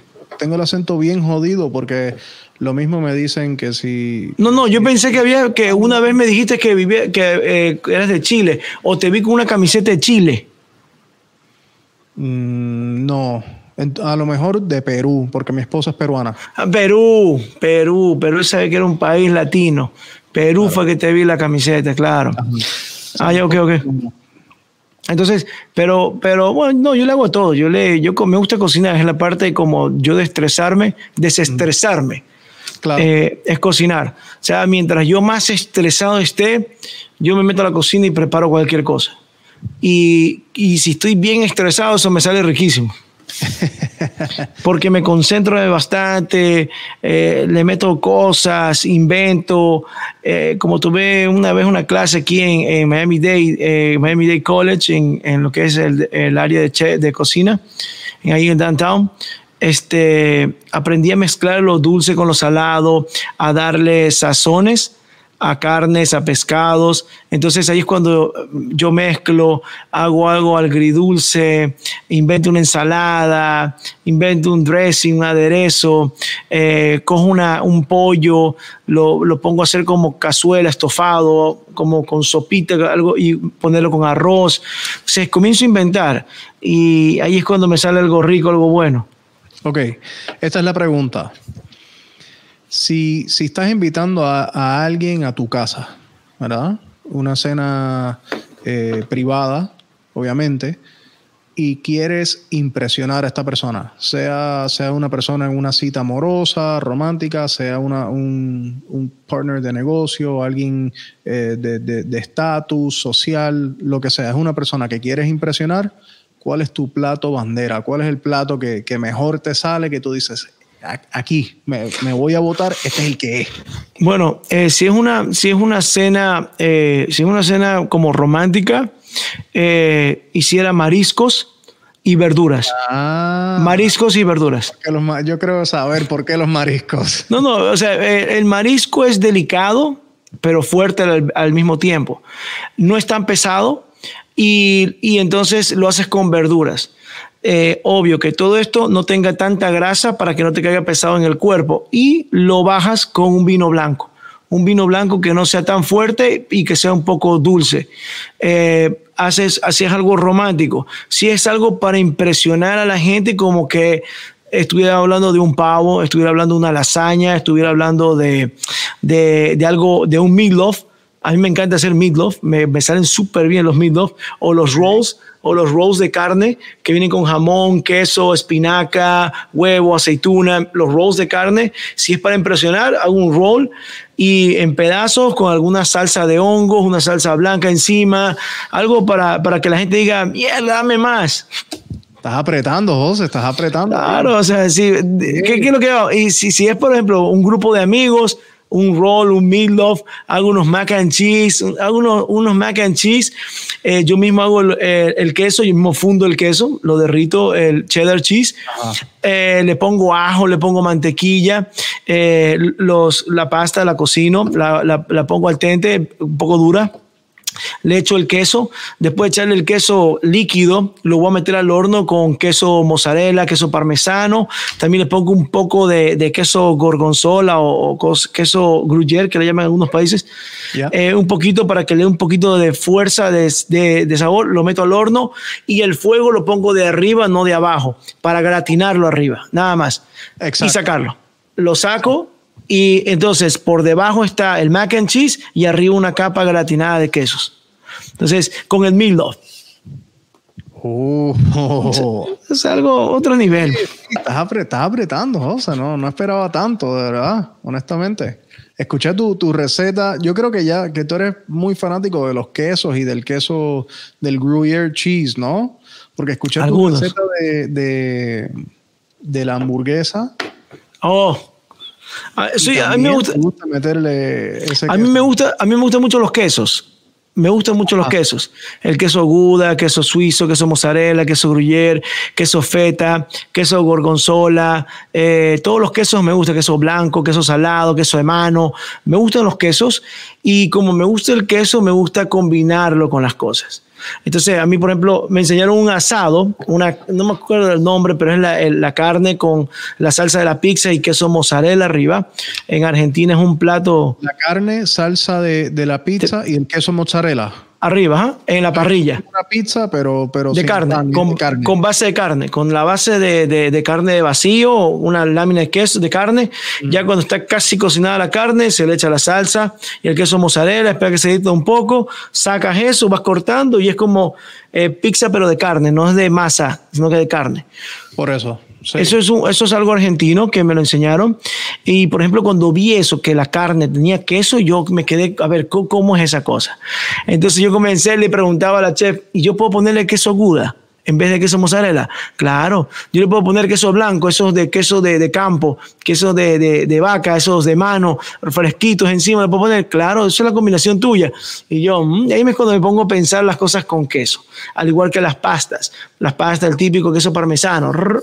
Pero yo me pongo a pensar qué pasa si le echo queso feta, qué pasa si le echo a la pasta blanca, le echo unos este, pimientos a la parrilla con aceite de oliva y queso encima. Entonces me pongo a inventar, por eso que los, los, los, oh, los red peppers, los, los red peppers que están en, en con aceite de oliva. Los, los pimientos morrones. Exacto. En Puerto Rico. los morrones rojos. Peppers o verdes.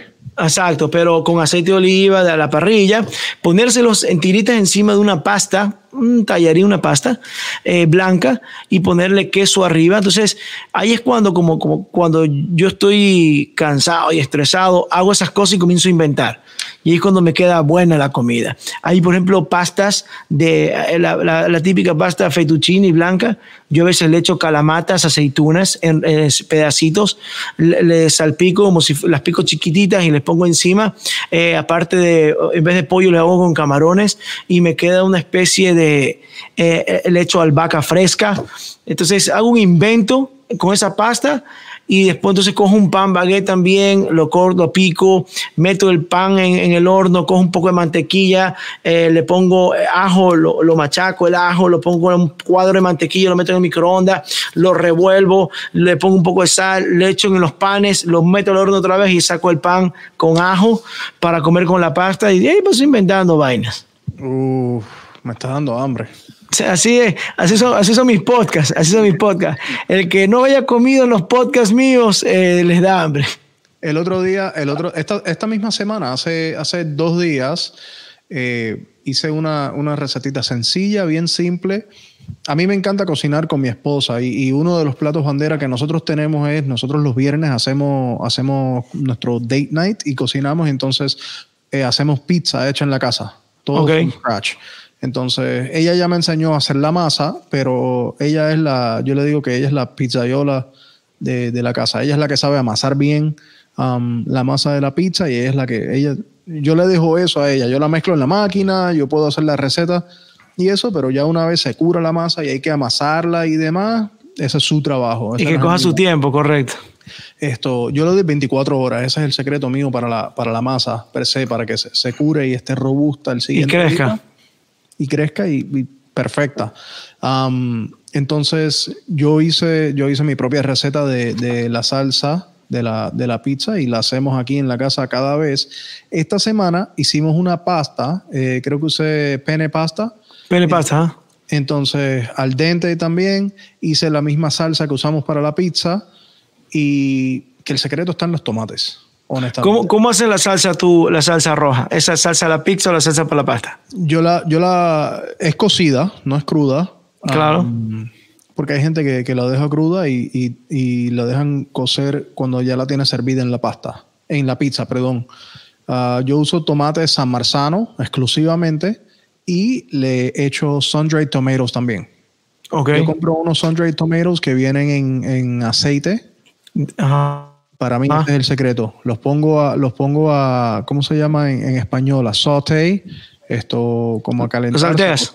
Los salteo primero en, en, en el en la ollita, en el pan. Uh -huh. Con ajito, con un poco de sal y pimienta, los dejo. Y una vez ya han cogido un poco más de color, que ya están esto más suavecito, ahí entonces le echo el, el tomate, el san marzano. Dejarlo que se cosa en una media hora, listo. Salpimentar al gusto, un poquito de azúcar para bajar la, acidez, albahaca fresca si lo tienes, orégano. Ya, es, es, bien simple, honestamente. Entonces, lo que hice diferente esta vez, hicimos el, el penne pasta con la salsa roja y meatballs, pero en vez de mezclarlo con queso mozzarella o con queso parmesano, tenía ricota. Cogí el ricota, eché dos cucharadas grandes de ricota en un bowl, le eché su toque de sal eh, rosada, un poco de ajo en polvo al gusto, porque yo no quería que fuera muy dominante, pero que, que tuviera su toque de ajo. Okay. Entonces, mi esposa tiene unas, unos, um, un jardincito con, con, hierbitas ahí en el balcón. So, le pedí que me trajera muchas hojitas de, de, albahaca, de basil. Lo corté bien chiquitito, bien lindo, lo tiré ahí, lo mezclé, un, su poquito de pimienta, se mezcla todo y cuando lo tiras ahí, oh my goodness, exquisito. Si no has probado la, la, una pasta con salsa roja a tu gusto, pero con el queso ricota le das su poco de sabor, uff, Está, está, está, buena, está buena la. Está, está, buena, se escucha buenísimo, se escucha buenísimo.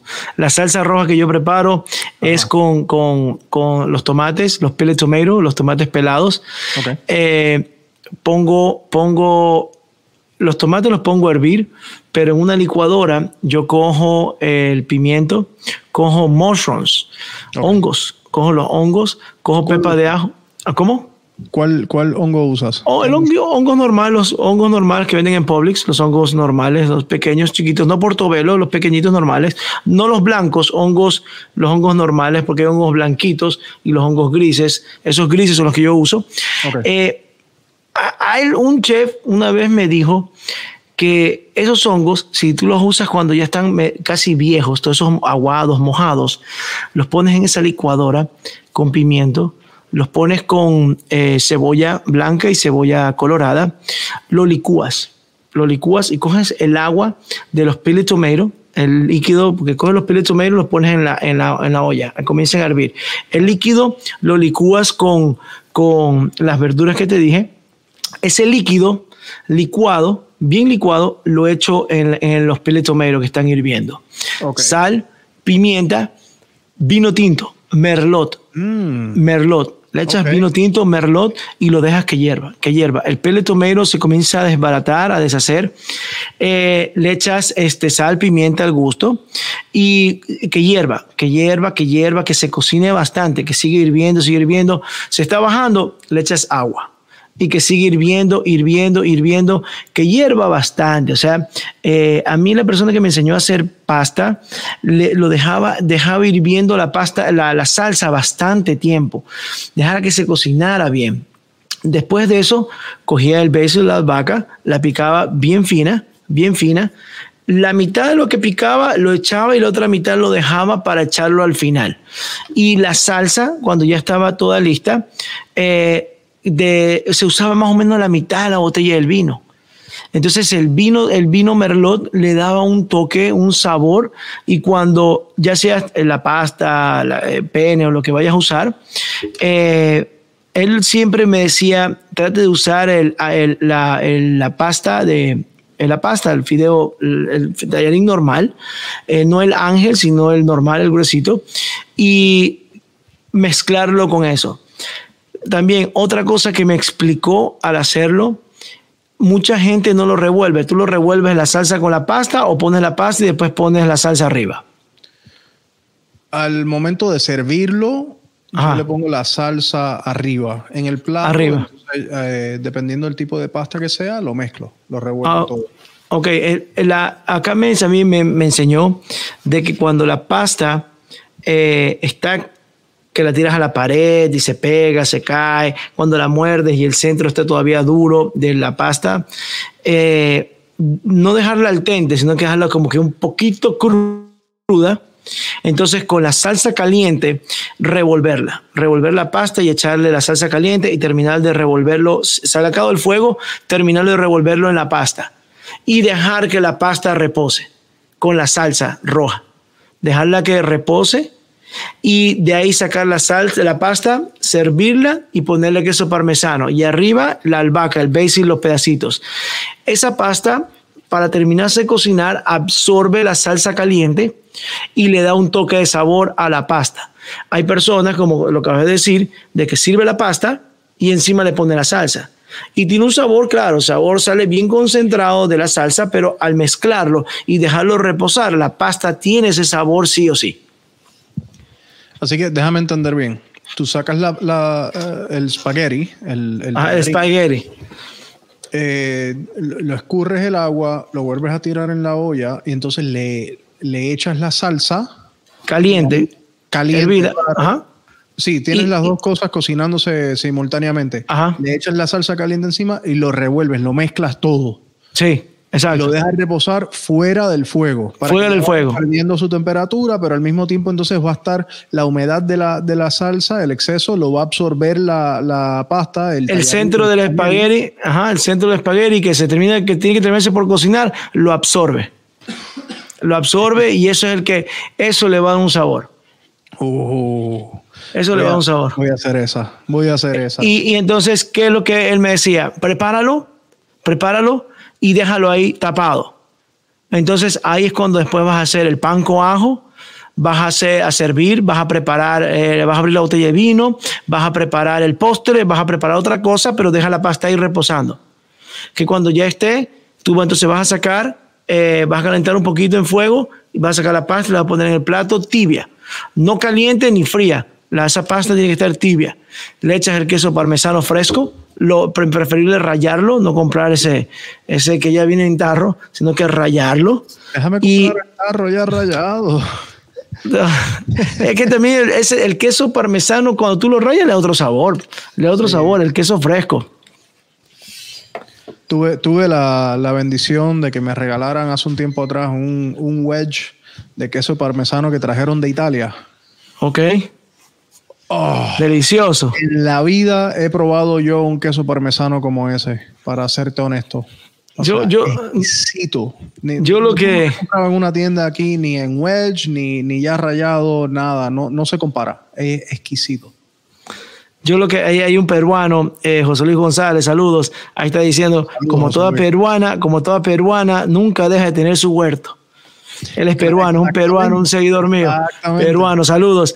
Lo que es- sabes que yo algún día, algún día de algún día en mi vida viajaré a Holanda, que Holanda es uno de los países donde tiene la mayoría de quesos y quesos almacenados de años. Yo algún día iré para Holanda y me degustaré con todos esos quesos que hay allá. Allá es uno de los países que tiene más quesos eh, le llegan todos los quesos y hacen la mayoría de quesos también, pero allá tienen un sinnúmero de quesos que les llegan de otros países, los mantienen, hacen su propio queso, tienen quesos almacenados por años y algún día yo sé que voy para Holanda y voy a probar los quesos. Algún día si sea de vacaciones voy y voy a pegar los quesos por allá. Dime una cosa, porque ya, ya, ya me queda claro de que eres amante de los quesos. Yo te voy a confesar algo de mí, me voy a confesar yo tengo que tener cuidado con comer mucho queso porque a mí me da gases, me da con tirar mucho peo. Mm. O sea, es, un problema para mí los lácteos. ¿A ti te pasa eso o no? ¿O tú tienes un, sistema digestivo mucho más robusto que el mío? A mí me pasa eso con el brócoli. Yo me, yo, yo me mando... ¿Cuál qué? Horrible que es el brócoli. O sea, el, para mí el sabor del brócoli a mí no me gusta y, los gases que dan, pero... Mira, a, ah. mí, a mí tampoco me gustó el brócoli, pero desde que esté ese dry fry, yo meto el brócoli ahí, en el dry fry, yo me compré un dry fry, lo pongo ahí que se sequen y antes que se sequen le echo un, un sazón a todo. Eh, lo vuelvo a meter y cuando sale, salen medio crocantes, con sabor, con, entonces le quito ese... Ah, pero lo acompaño, lo acompaño con un marisco, lo acompaño con algo suave, pero igual brócoli me da gases, no sé por qué, por eso cuando me dan brócoli, peo seguro, a, prepárese, prepárese. Y si estoy trabajando, tengo que dejar los brócolis a un lado. No, no, los brócolis me engordan, digo yo, me engordan. Porque estoy trabajando con el cliente, con algo, no. O estoy en, un curso como instructor o como alumno, no, como el brócoli, dejo el brócoli a un lado. Me acuerdo en República Dominicana que había brócoli en el catering y la gente comiendo verduras, y también comiendo verduras, yo comiendo suave porque estábamos en el campo de tiro y a mí cuando estoy en entrenamiento no me gusta comer pesado. Y la gente era comiendo todo, se comían arroz, carne, esto. Entonces yo como verduras suavecito y está el brócoli. Y no cogí brócoli, la gente me decía, este, pero instructor, coja brócoli, pues, ¿por qué, ¿por qué discrimina el brócoli? Y yo, no, eso no me gusta, eso me engorda. Y yo en mi cabeza, si me lo como, los mato a gases en el aula. Se, se, se desmayan y después vuelvo a estar carreto, ya vengo, déjame salir un momento, ya vengo, déjame salir. Y no, pues. Esos tiros no los van a sobrevivir ninguno. Exacto, ahí no hay blindaje. no, hay blindaje para eso, no. A mí me pasa igual. Yo, yo de mil en cien como brócoli y solamente lo como si es que no voy a salir. Así que voy a estar cómodo en la casa and that's it. O sea, acá brego con el problema, pero en la calle yo no quiero bregar con el problema, yo nunca como brócoli. ¿Y lo mismo te pasa con el queso? A veces, si como mucho queso, sí, me pasa. Esto, creo que el vino tinto, por alguna razón, me ayuda eh, un poco, así que siempre trato de, cuando estoy, cuando hacemos pizza, siempre abro, una botellita de, vino tinto. Por el queso que tiene la pizza. Exacto, exacto. Que, que el vino tinto me encanta entonces, ya tocaste un poco, esta, era otra pregunta que tenía. Ya me has dicho, ok, yo creo que ya estoy sacando la línea de, de la contestación. ¿Tú te adhieres a alguna dieta especial por el tipo de estilo de vida que llevas? Mira, eh, yo tuve un instructor un instructor, el cual me ayudó a mí muchísimo, que le hizo un reportaje, un podcast eh, hace dos años. Él me ayudó mucho con los ejercicios para, para fortalecer mi cuerpo, tener eh, una rápida reacción, una reacción explosiva para mi reacción eh, en caso de combate cerrado, desenfundar el arma y cosas así. Él era eh, nutricionista también.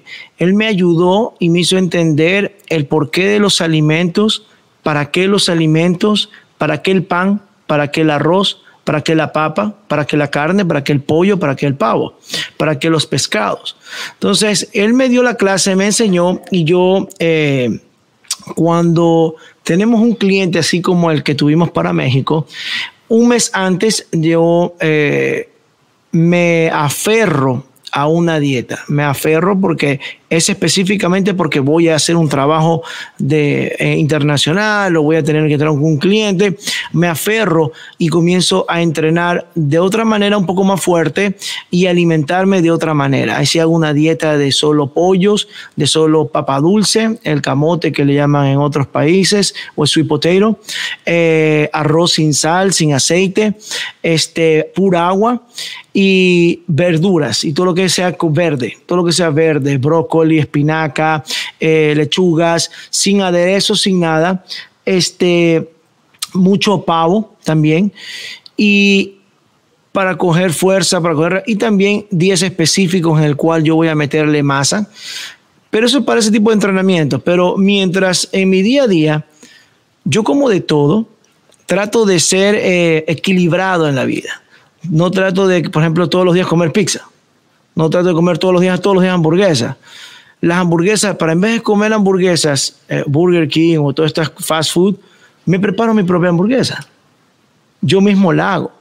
Entonces sé lo que le estoy metiendo y sé lo que tiene. No sé si será un caucho o no será un caucho, no sé. El pan, yo mismo selecciono mi pan.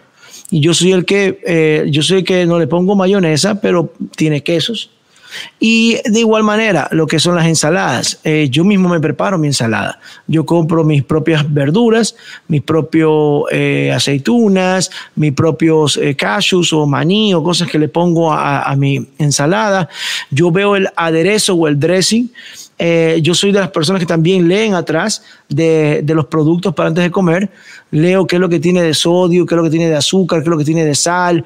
Yo soy de esas personas también que sí lo leo, pero esas cosas, por ejemplo, no sabe la gente, no lo pongo en mis redes sociales. Entonces, ese tipo de alimentación sí la tengo porque eh, trato de balancear trato de balancear todo, todo lo trato de balancear y, gracias a Dios eh, hace dos meses fui al doctor, me hicieron un examen me sacaron tubos de sangre, pero creo que esto es para donar. Me hicieron exámenes de todo, la tiroides, colesterol, todo, todo, todo, todo, todo, todo, todo, todo. Eh, tengo yo 41 años y me dice, la salud tuya es de una persona de 32 años, 33 años. Eh, estás bien. O sea, lo que estás haciendo, lo estás haciendo bien. Eh, sí me dijo como que el colesterol, me dijo, bájale una hamburguesa al mes. Así me dijo más o menos.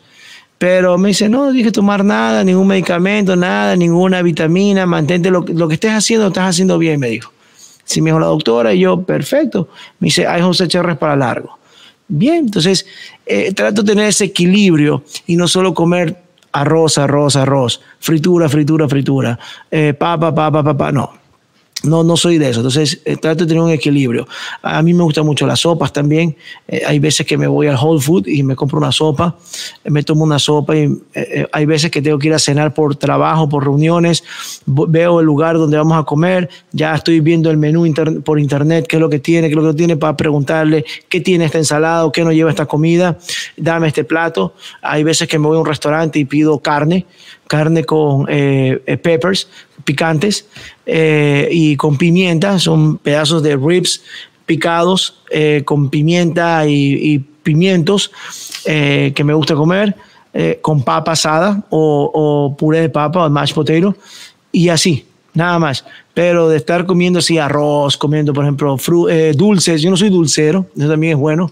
No me gusta el dulce, no soy el amante de las tortas, del cake, del flan, del pudín de, de chocolate, de torta de chocolate, de helados, ice cream, no.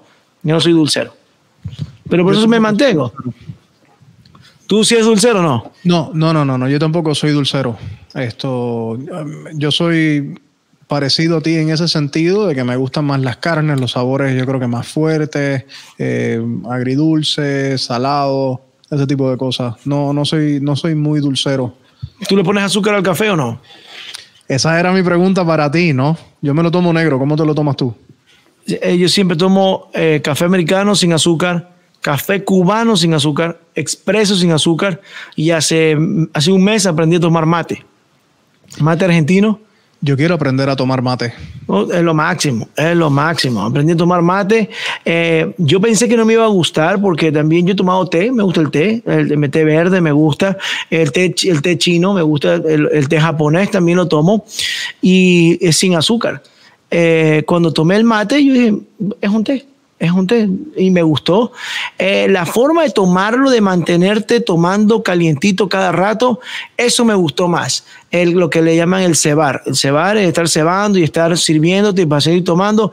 Eso me agradó bastante porque te mantienes hidratándote. Yo siempre me tomo un galón de estos de agua eh, en el, al día pero con el mate tengo la, tuve el termito y me, me acabo el termo de agua y estoy aparte estoy tomando eh, mate, algo eh, saludable que te ayuda, eh, te da energía, tiene algo como la cafeína, algo así, no me, no me acuerdo bien, no quiero caer en la ignorancia y decir la palabra incorrecta, pero tiene algo como cafeína, te mantiene activo, te ayuda a la digestión, te ayuda para todas las cosas, entonces, ¿qué más? O sea, excelente, es rico y es amargo. Hay uno que sí es bien amargo, me pasa, pero prefiero el mate, eh, el mate normal, o sea, no es tan fuerte para profesionales. No soy argentino profesional, ni uruguayo, paraguayo, ni chileno profesional, pero ahí le hago. No, no, no me arrepiento, no, no me da miedo. Sí, el mate yo quiero aprender a tomarlo, esto, pero el café, igual que tú, me lo tomo negro, no importa la, la preparación. Eh, siempre me lo tomo negro, especialmente cuando es Múcaro Coffee. Eh, obviamente es un café muy rico, es sabroso y me encanta saborearlo así, sin, sin crema, sin leche, sin azúcar. Yo trato de no añadirle azúcar a nada en la dieta. Esto ya estoy gordito suficiente. Yo lo que tengo que hacer es hacer más ejercicio. Es lo que tengo que, que aplicar. ¿Cuántas veces a la semana tú estás haciendo ejercicio? ¿Haces los cinco días, siete días o...? Eh, de los siete se hacer seis, seis o siete días o cinco días, pero no bajo de cinco. Siempre hago casi seis días o casi toda la semana hago ejercicio, porque ya es una, una costumbre mía. Así esté como agotado mentalmente o físicamente, y me levanto y hago así sea cardio. Y de ahí no levanto ese día pesas, y descanso mi cuerpo. O descanso un día mi cuerpo y no hago nada de ejercicio. O descanso dos días eh, en la semana, pero son saltados. O por motivo, por ejemplo, hoy, hoy no hice ejercicio. Hoy me levanté a las cinco y media de la mañana para poder ir al canal y estar allá a las seis y media. Entonces, hoy no hice ejercicio, hoy no, no hice ejercicio, pero entonces hoy es mi día de descanso para mi físico. Pero mañana sí, de ley voy a estar haciendo ejercicio. Ok. Esto, sí, hoy te tomas el día de descanso, entonces mañana, mañana eh, piensas que harás algo pesado, una rutina fuerte para compensar el día de hoy. Exacto, exacto. Así, sí, sí, más o menos lo, trabajo. Eh, ahora sí, eh, cuando, cuando, estoy afuera también, cuando me voy de viaje, me voy a otro país con algún cliente o algo, me hago el tiempo. Si el cliente se levanta a las 7 de la mañana, eh, nos estamos levantando a las 5 y media o a las eh, 5 y 45, vamos al gimnasio, sea media hora, 40 minutos, eh, vamos a la habitación, de la mismo del hotel, nos bañamos, nos cambiamos, nos preparamos y estamos a las 7 en punto fuera de la puerta de la, de la habitación del cliente y lo acompañamos a desayunar y vamos a desayunar con él. O uno ya avanzó a desayunar, mientras otro está esperando en la habitación, o otro está esperando en la habitación, para que cuando nosotros lleguemos, el que ya desayunó se para o está él atento a cuidar al cliente mientras nosotros, nosotros desayunamos y nos alternamos. Pero hacemos ejercicio cuando también nos vamos. Y así sea que nos acostemos a las 3 de la mañana o 2 de la mañana, tenemos que mantener el cuerpo eh, activo y despierto. Claro. Y para tu práctica de artes marciales, eh, obviamente si, si vas a un, digamos, por así decir, bueno, un gimnasio tradicional de alzar pesas, no es el lugar para hacer artes marciales. ¿Tienes un gimnasio privado para, eso específicamente?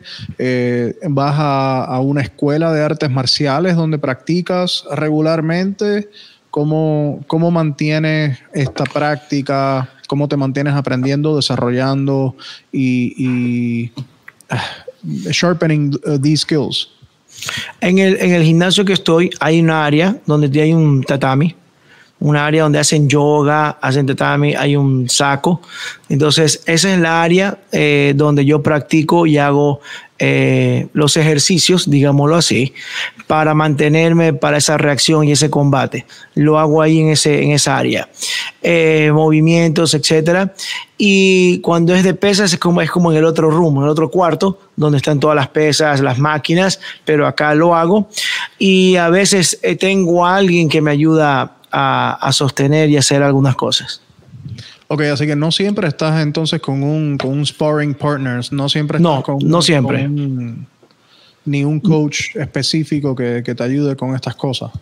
No, no, no siempre estoy, siempre eh, trato de hacerlo eh, solo, trato de hacer las técnicas solo, trato de practicar solo y el momento en que estoy con alguien más, eh, pongo en práctica. Es como nosotros eh, hacemos los el desenfunde en seco y el momento que el momento en que vamos al campo de tiro es el, eh, el momento en que desenfundamos y disparamos y tenemos la, la, patadita y todo, la alineación, la puntuación, pero en seco en la casa se practica de otra manera.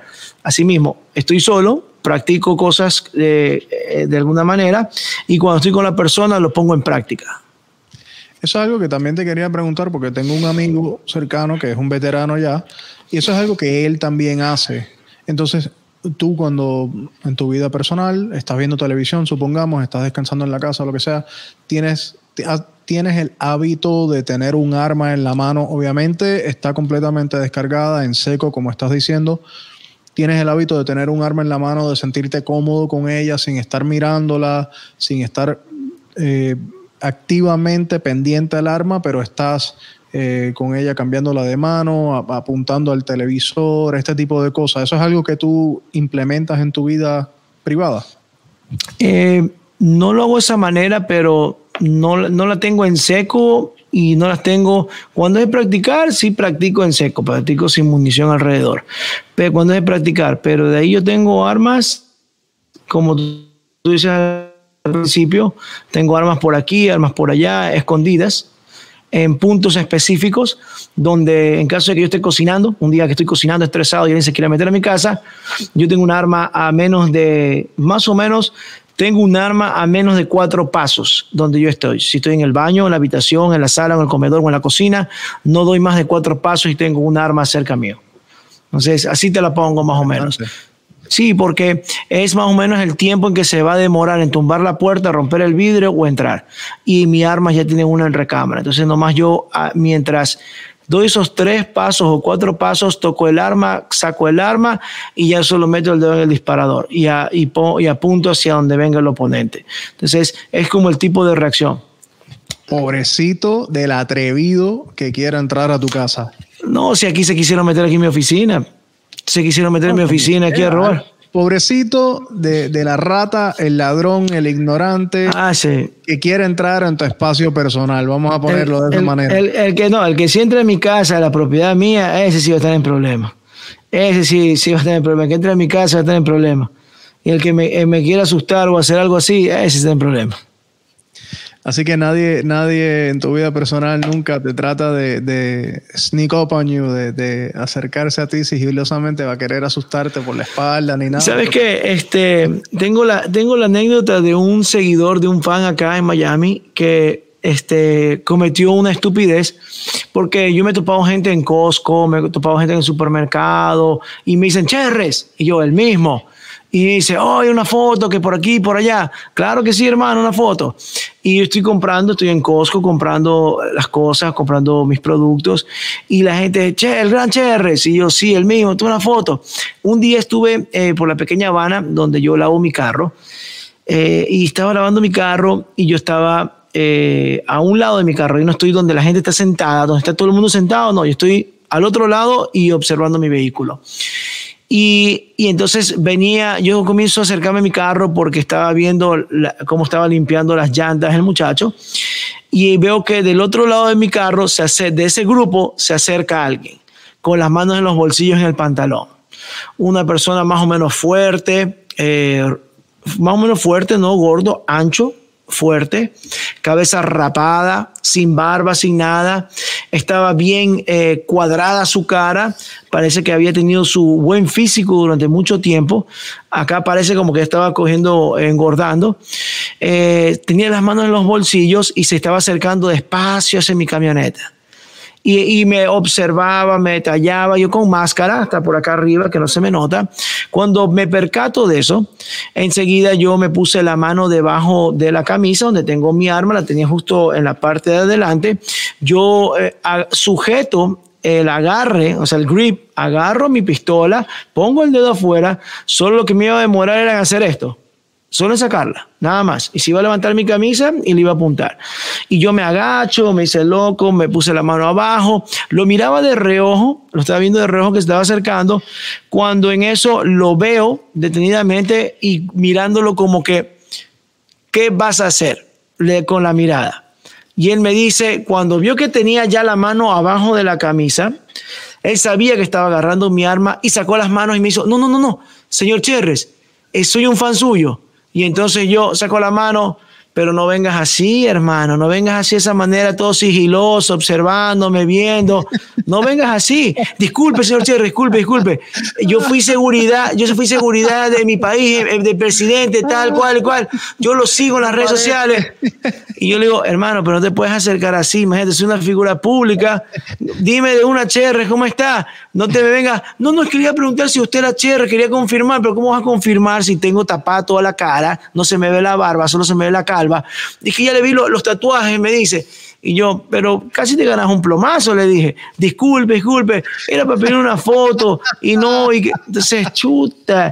Yo por eso le digo a mis seguidores, no se me acerquen así, o sea, no, no quieran jugar porque se pueden quemar, o sea, inconscientemente, o sea, me hacen un movimiento tosco, brusco, yo les voy a poner el arma en la boca. Entonces, no les voy a disparar, pero hasta que no vea el arma, pero no voy a esperar a que me saquen el arma primero. Oye, una vez le pongas el arma en la boca, va a ser un poquito difícil que él te diga, soy un fan, soy un fan. te va a ser un poco difícil que, te lo, que te lo exprese. No, entonces vino todo serio, había sido guardaespaldas de un presidente, vino serio y todo. Y después, no, no, no, no, disculpe, disculpe, no me acuerdo, no me voy a olvidar de la cara.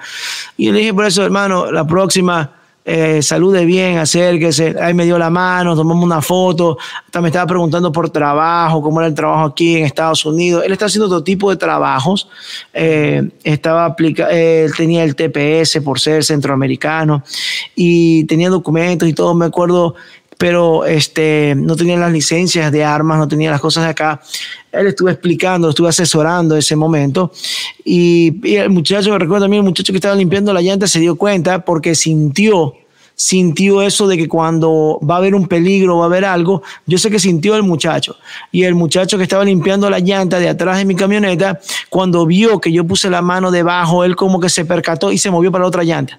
Y no la había terminado de limpiar y se movió para otra llanta el muchacho, ni pendejo. Se movió y entonces ahí fue cuando yo, cuando vi que el muchacho se fue para allá, yo sentí como que ahora sí es el momento. Estoy solo, no hay, no hay nadie entre nosotros, no hay nadie en peligro. Detrás de él sabía que no había nadie. Ahí fue cuando yo lo vi a la cara y tenía la mano agarrada al arma y él se percató y dijo, no, no, no, señor Cherres, no, no. Y entonces ¿A qué ¿A qué distancia?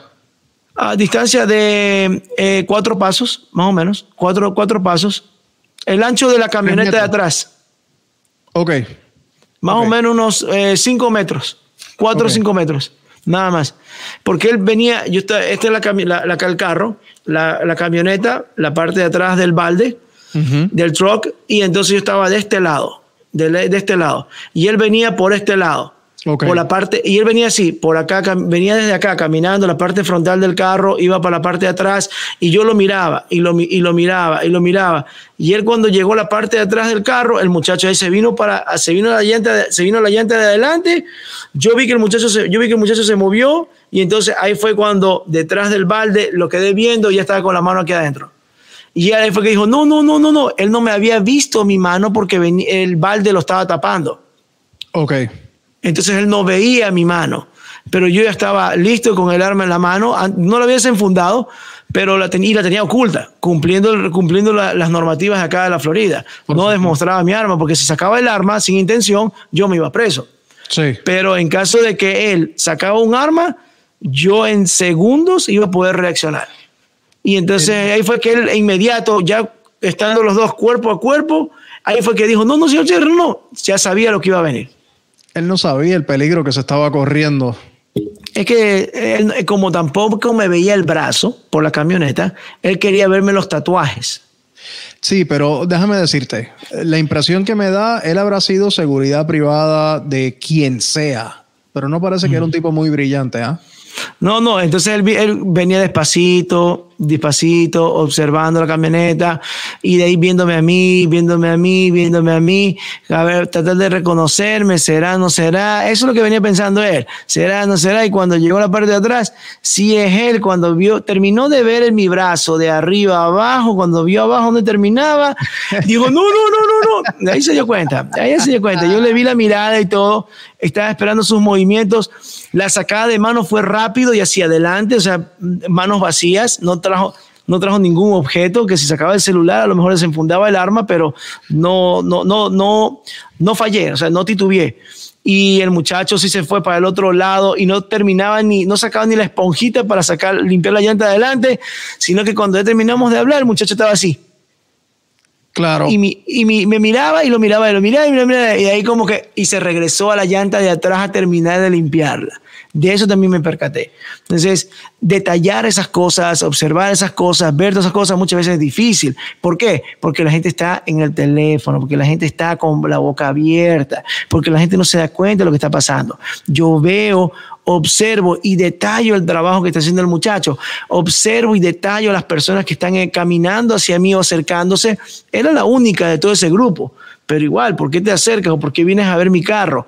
¿O qué es? ¿Cuál es? ¿Te gustó el rim? ¿Me vas a preguntar cuánto cuesta mi vehículo? ¿Dónde le puse los vidrios? ¿Por qué? ¿Qué por, ¿Cuál es tú? ¿Cuál es? ¿Por qué vienes hasta mí? ¿Por qué?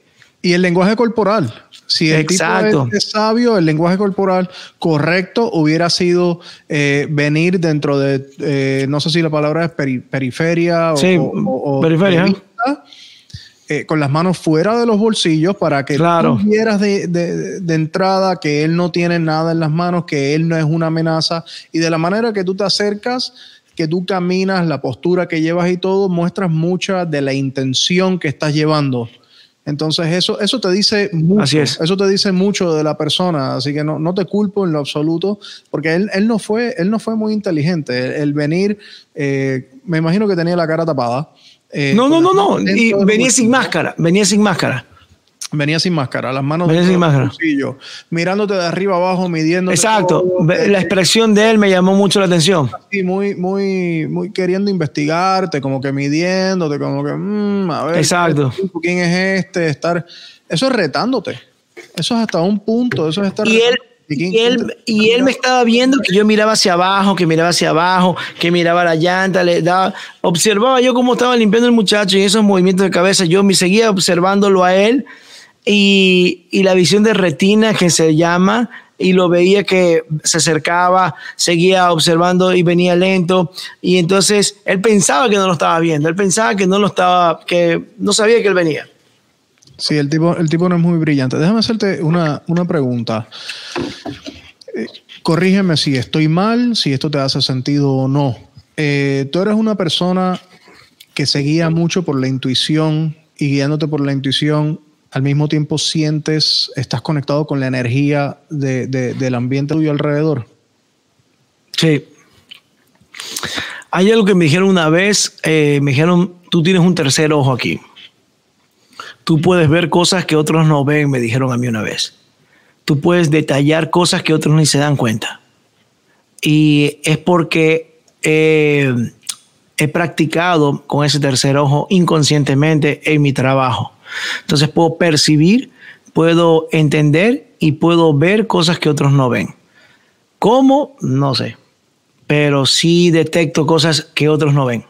Así que no es algo que tú meditas, no es algo que, que, practicas. Me dijeron que me dijeron, me dijeron practica, que cierra los ojos, trata de ver lo que tienes adelante, cierra los ojos, piensa en lo que está adelante, unas cosas así me dijeron, pero, pero no, no, no he puesto esas prácticas. Me dijeron también de meditar, de meditar pensando en cosas eh, para que tu tercer ojo se habilite, no sé qué vaina pero no, no he hecho ninguna de esas cosas. Lo que he hecho es mis entrenamientos, mis prácticas y, y detallo. Y puedo detallar eh, eh, también no solo como la energía, sino que también en sus expresiones y hasta en su, en su forma de hablar, hasta en su tono de voz, en el tono de voz, en su forma de hablar. Y ahora mucho hasta en la forma de escribir. Entonces cuando la gente escribe, escribe un WhatsApp o escribe un mensaje o escribe un correo electrónico, eh, yo puedo ya sentir la expresión de él. O sea, ya puedo sentir hasta los tonos de esa persona. Puedo sentir hasta... Algo, ¿Tú no crees que eso es algo que estás asumiendo? Eh, yo al principio pensaba que era así, pensaba que, yo, yo decía, ¿y esta persona que está molesta? Con lo cómo está escribiendo. Y para sacarme la duda lo llamaba. Y sí estaba molesta. Entonces yo al principio pensaba que yo, no, yo creo que estoy loco. No sé, y digo, no, no sabe ni escribir. Pero después dije, ¿y no será que está brava? Porque escribir, no, no será, porque los otros mensajes los escribe bien. Creo que aquí está, está molesto. Algo le pasa. Lo llamaba. Compadre, ¿qué pasó? ¿Está todo bien? Hermano, coño, pero, pero ¿por qué no me dijiste que por aquí, por allá, tú sabes que somos hermanos? Porque por no insultarme, somos hermanos, me hubieses dicho. Y el mensaje no era como hermanos, no era como esto. Y yo, pero dime pues si estás molesto, ¿por qué no me mandas a la mierda de una vez? Y dice, coño, yo te mando a la mierda porque eres mi hermano. ¿Por qué? Pero sí estaba enojado, estaba molesto. Sí. Exacto, entonces podía, podía como detectarlo, no sé por qué, pero podía detectar eso. Entre buenos hermanos, cuando la relación es saludable, hay espacio para poder mandarse a la mierda el uno al otro y después vuelven y se hablan y se arreglan. Sí, o sea, entre amigos, compañeros, pero sí, sí percataba, eso se sentía esa cosa de ahí. Qué interesante eso. Entonces, algo que, que, que yo siento físicamente, yo siento que mi intuición eh, es, en inglés le dicen gut feeling, Ajá, gut feeling. algo bien activo. Yo lo siento físicamente en, en la boca del estómago, justo debajo de, de del tórax, de donde se acaban aquí la, las costillas. A ver, eh, no sé si me ves la mano acá abajo. Sí, el tórax abajo. Um, para mí se, se, se, siente ahí bien fuerte uh, cuando algo no está mal, cuando, cuando la energía cambia, cuando lo que sea, cuando tengo que estar en alerta, eso ahí se siente bien pesado, bien tenso, fuerte, se, se, se siente físicamente, ¿no? Esto, ¿a ti te pasa algo similar? No. De eso no lo siento. Frío. No. Normal. Frío, normal, siempre. Normal. Sí. Pero, eh, sí, pero sí puedo identificar que, que, sí puedo identificar que hay un problema, sí puedo identificar que hay algo mal. Como por ejemplo esta persona que se me acercó, sabía que no, no, no estaba bien él, no estaba comportándose de una manera normal, de su forma de ser. Y al, él al decirme que había sido por años eh, seguridad de un presidente, eso quiere decir que por años tuvo que caminar bien, eh, fue militar, tenía su paso eh, marcial, tiene, tenía su traje y corbata por mucho tiempo, portaciones de arma, observaba, detallaba y me vino a aplicar eso con un short y sandalias y una, y una polo t-shirt metida debajo de, del pantalón, bien vestido el señor, o sea, como digamos como un general retirado, ponlo así, que anda con su short khaki y su polo y sus sandalias de cuero, pero estaba bien eh, vestido eh, bien, pero con la mano en los bolsillos. Entonces, eh, no era como normal ese comportamiento que tenía en esos momentos, yo como lo sentí, lo percibí, lo detallé, y no era normal que venga a ese paso observando el carro, observando a mí, observando el carro, observando a mí, y yo soy las personas que siento cuando me observan. Soy la persona que me está detallando, me está observando. Siento la persona cuando eh, quiere acercarse para preguntarme algo. Eh, siento la persona cuando eh, está incómoda por mi presencia o la presencia de nosotros. También lo puedo detallar, lo puedo ver, lo puedo sentir, digámoslo así. También siento cuando hay una persona que es problema. Siento cuando una persona es peligrosa. Y entonces nunca fallo, nunca fallo en ese. Yo siempre, fulanito, atento con ese target, atento con esa persona. Y entonces se le acercan, disculpe señor, se no, ¿qué pasa? que por aquí? Ya sabemos, ya sabemos que es la persona problema, ya lo identifico. Entonces, eh, ya mi equipo sabe y le decimos, esa persona es de problema, esa persona es nivel tal, ya está. Entonces nadie se le acerca, nadie le dice nada, se lo bordea, se lo rodea, trata de que no nos identifique, etcétera, etcétera, para en caso de que pase algo. ¿Hay, ¿Hay alguna manera que yo pueda entonces aprender de manera, entre comillas, sencilla, eh, como que a, intuir esto, a, a reconocer eso en la gente? Creo que detallando las cosas, creo que detallando las cosas. Eh, por ejemplo, eh, digamos, la imagen tuya que tienes detrás, que si es una pantalla de televisión o no, que tienes los discos CD, los, los discos antiguos, viniles, tienes una como rocola donde pones la aguja con los, con los, con el, con, los discos antiguos, los cuadros. Eh, se puede decir que es un, una, un wallpaper de rock, una cosa así. Entonces, detallando todas esas cosas, el stand que tiene eh, la disquera o la parte donde están los platos de disco, la rocola la antigua, todas esas cosas, desde el principio que entramos a la conversación, yo ya los había detallado. Detallado todo eso, la marca de la camisa, los colores verdes que tienes en los audífonos, los negros, se ven bien cómodos, acolchonados, se ven que no son de cuero, que son como de, esponjita, eh, etcétera, etcétera. Entonces, el, el no tienes la base, el stand del teléfono, el cable, el, el, perdón, el micrófono, el micrófono bueno, el audio que tienes, etcétera. Todo eso se detallando detallando las cosas siempre, ya se hace como costumbre. Las placas de los carros cuando vas conduciendo, la gente ve las placas pero no las observa, no ve los números. Yo repito los números cuando tengo un carro adelante, por ejemplo, de naturaleza, estoy conduciendo y veo la placa adelante y veo placa B05H23. Eh, si alguien conduce agresivamente y se me pasa por delante, leo, leo veo y repito la placa en voz alta o la pienso. Entonces, si más adelante se chocó, yo sigo de largo y ya sé que fue un Toyota Corolla, placa tal, tal y cual. Y pasé al lado. Entonces después de las noticias al día siguiente algo, un Toyota en el Expressway, este, el otro, y ya me acuerdo la placa. Entonces es como hacer ese ejercicio mental eh, con las cosas, los colores. Llegas a un, llegas a un restaurante, eh, te estacionas. ¿Qué carro está al lado tuyo, del lado derecho, y qué carro está del lado izquierdo? Marca, color y placas. Entonces, ¿y cuántos carros están en esa fila? En esa fila de ese lado viendo ese restaurante. Entonces tú entras al restaurante y cuando sales, ¿cuántos quedan ahora? ¿Y cuáles se fueron y cuáles son nuevos? Entonces, ¿Estás contando los autos y los carros en la fila camino al restaurante? ¿Es lo que me estás diciendo? ¿Tú estás contando cuántos carros hay más o menos? ¿Sacas un promedio? No, no, no. O sea, cuando te estacionas en el restaurante, de hacia tu derecha, ¿cuántos carros hay? Y hacia tu izquierda estacionado, ¿cuántos carros hay? ¿Y qué carros hay? Y después cuando sales del restaurante, cuántos carros quedan a tu derecha y cuántos carros quedan a tu izquierda. Entonces, eh, cuando entras al estacionamiento de tu casa, tu edificio o tu, o tu ciudadela o tu urbanización, ¿qué carros son los de los vecinos? El carro de los vecinos de al lado son un Mercedes y una camioneta Ford.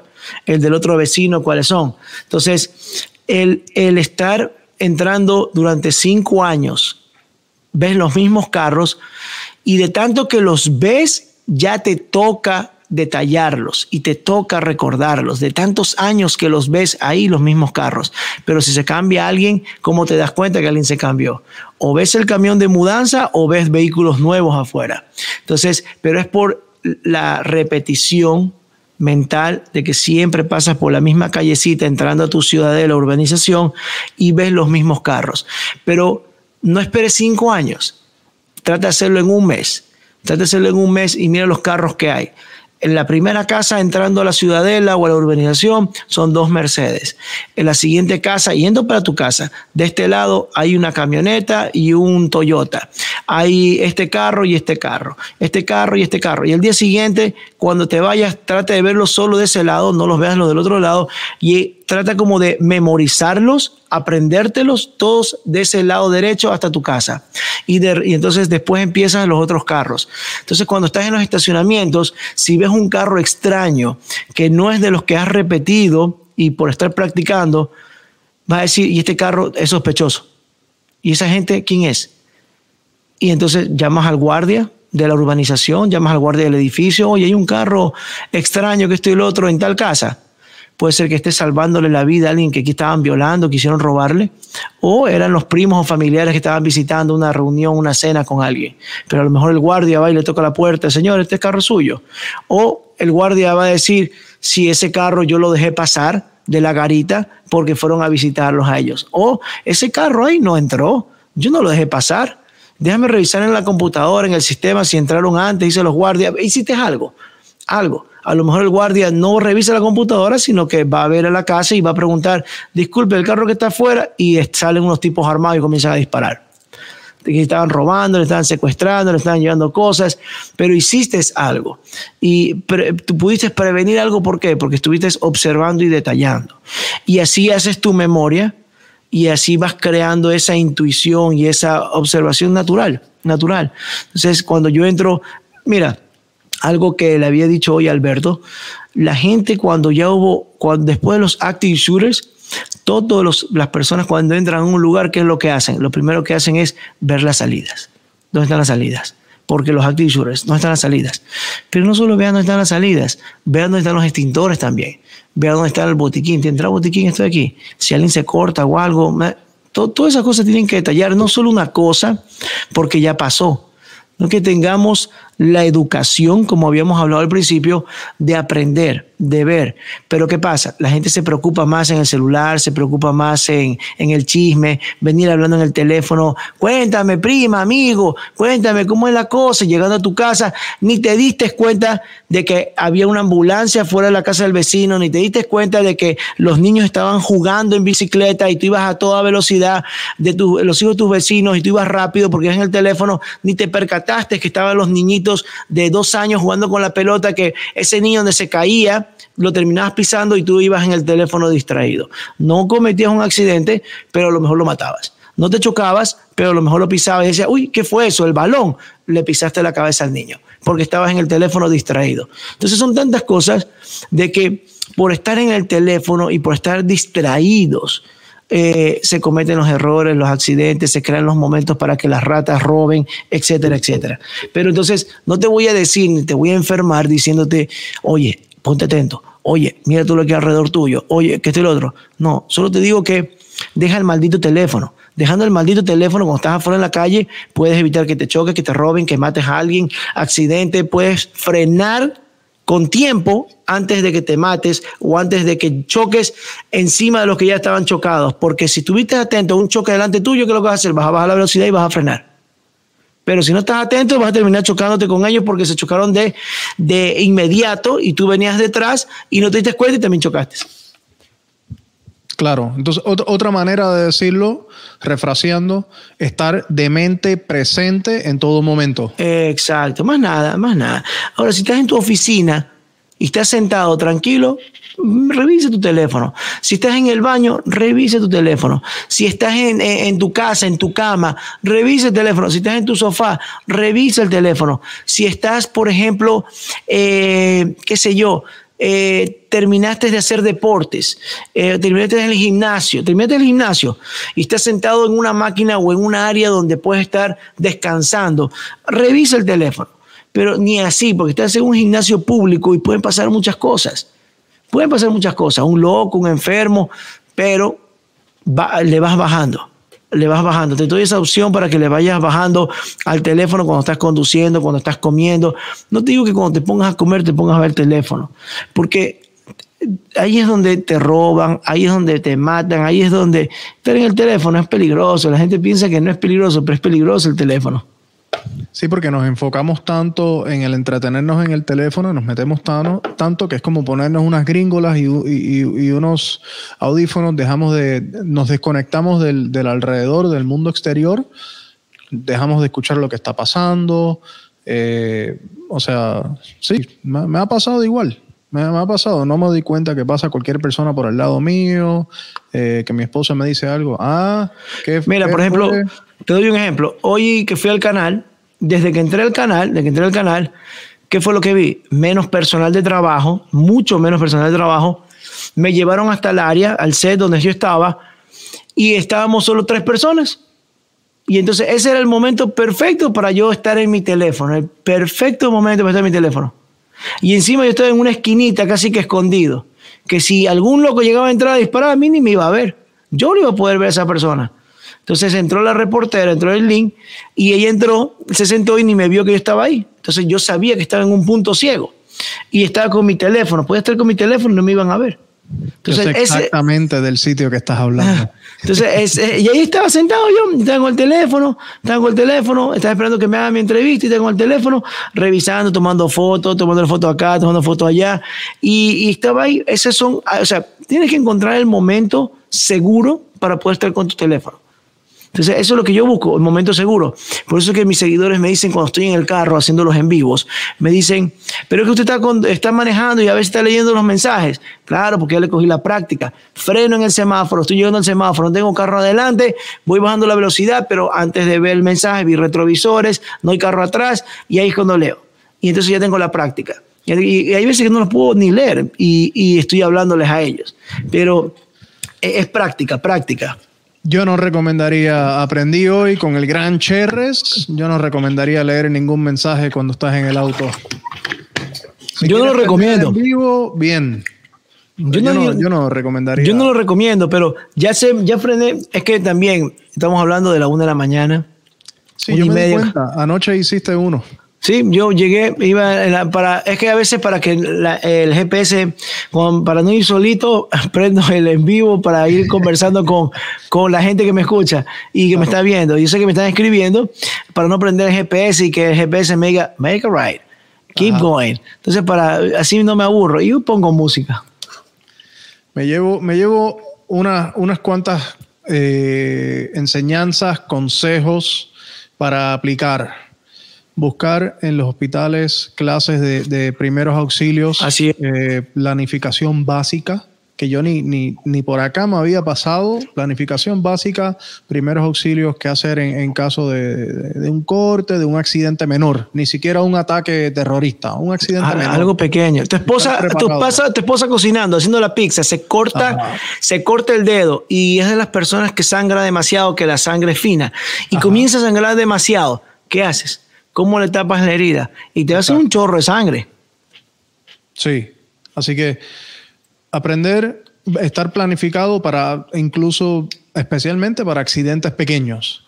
Estar presente de mente en todo momento, cuando estás en público, ya en tu casa puedes estar más relajado, eh, estás en confianza, estás en tu espacio, pero siempre que estás en, un área pública, no es estar en alerta máxima para no enfermarte, pero estar atento, presente de, la mente en todo momento, escuchando y viendo a la gente que está alrededor tuyo, conocer eh, tus alrededores del diario.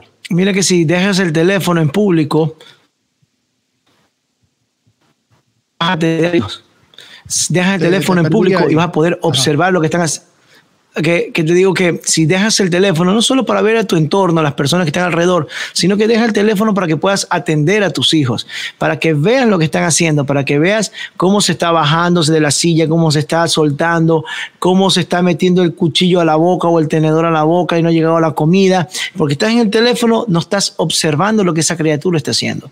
Solo con eso, deja el teléfono para que observes a tu criatura y observes a tus criaturas, a tus niños, a tus bebés y vas a poder también observar al resto de personas. Y por último, tú dijiste algo muy clave que, es una meta eh, mía diaria, muy personal, que me dijiste que también es tuya, que es tener balance en la vida, en todo. Claro. Siempre tener todo en balance. Exacto. Porque queremos, así como el carro queremos que dure bastante, le damos su mantenimiento, cuidamos el carro, lo lavamos, eh, cuidamos nuestras cosas, así también tenemos que cuidar la parte de adentro del cuerpo, porque ¿quién la cuida si no somos nosotros?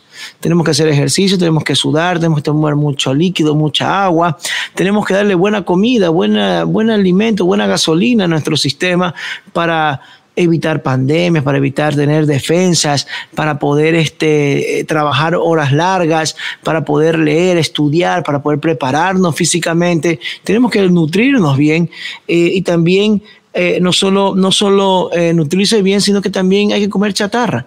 Hay que comer porquería también, hay que comer porquería porque sí o sí, porque hay gente que son fit o crossfit y te mueren de infarto o no viven mucho. Pero así que eh, eh, hay que hacer un balance en la vida. Por eso desde arriba nos mandaron de todo. Hay que tener espacio en la vida también para disfrutar, para soltar un poco y poder disfrutar, pero en balance de nuevo. José, Así es. La, última pregunta. Lánzala. Eh, ya, llevamos, ya llevamos dos horas quince. Sí, sí, sí, sí, sí. madre! me dejas, yo estoy acá tres horas más. Tú, o sea, para mí eres una enciclopedia que yo seguiría haciéndote preguntas. Pero no, ya, ya te quiero soltar.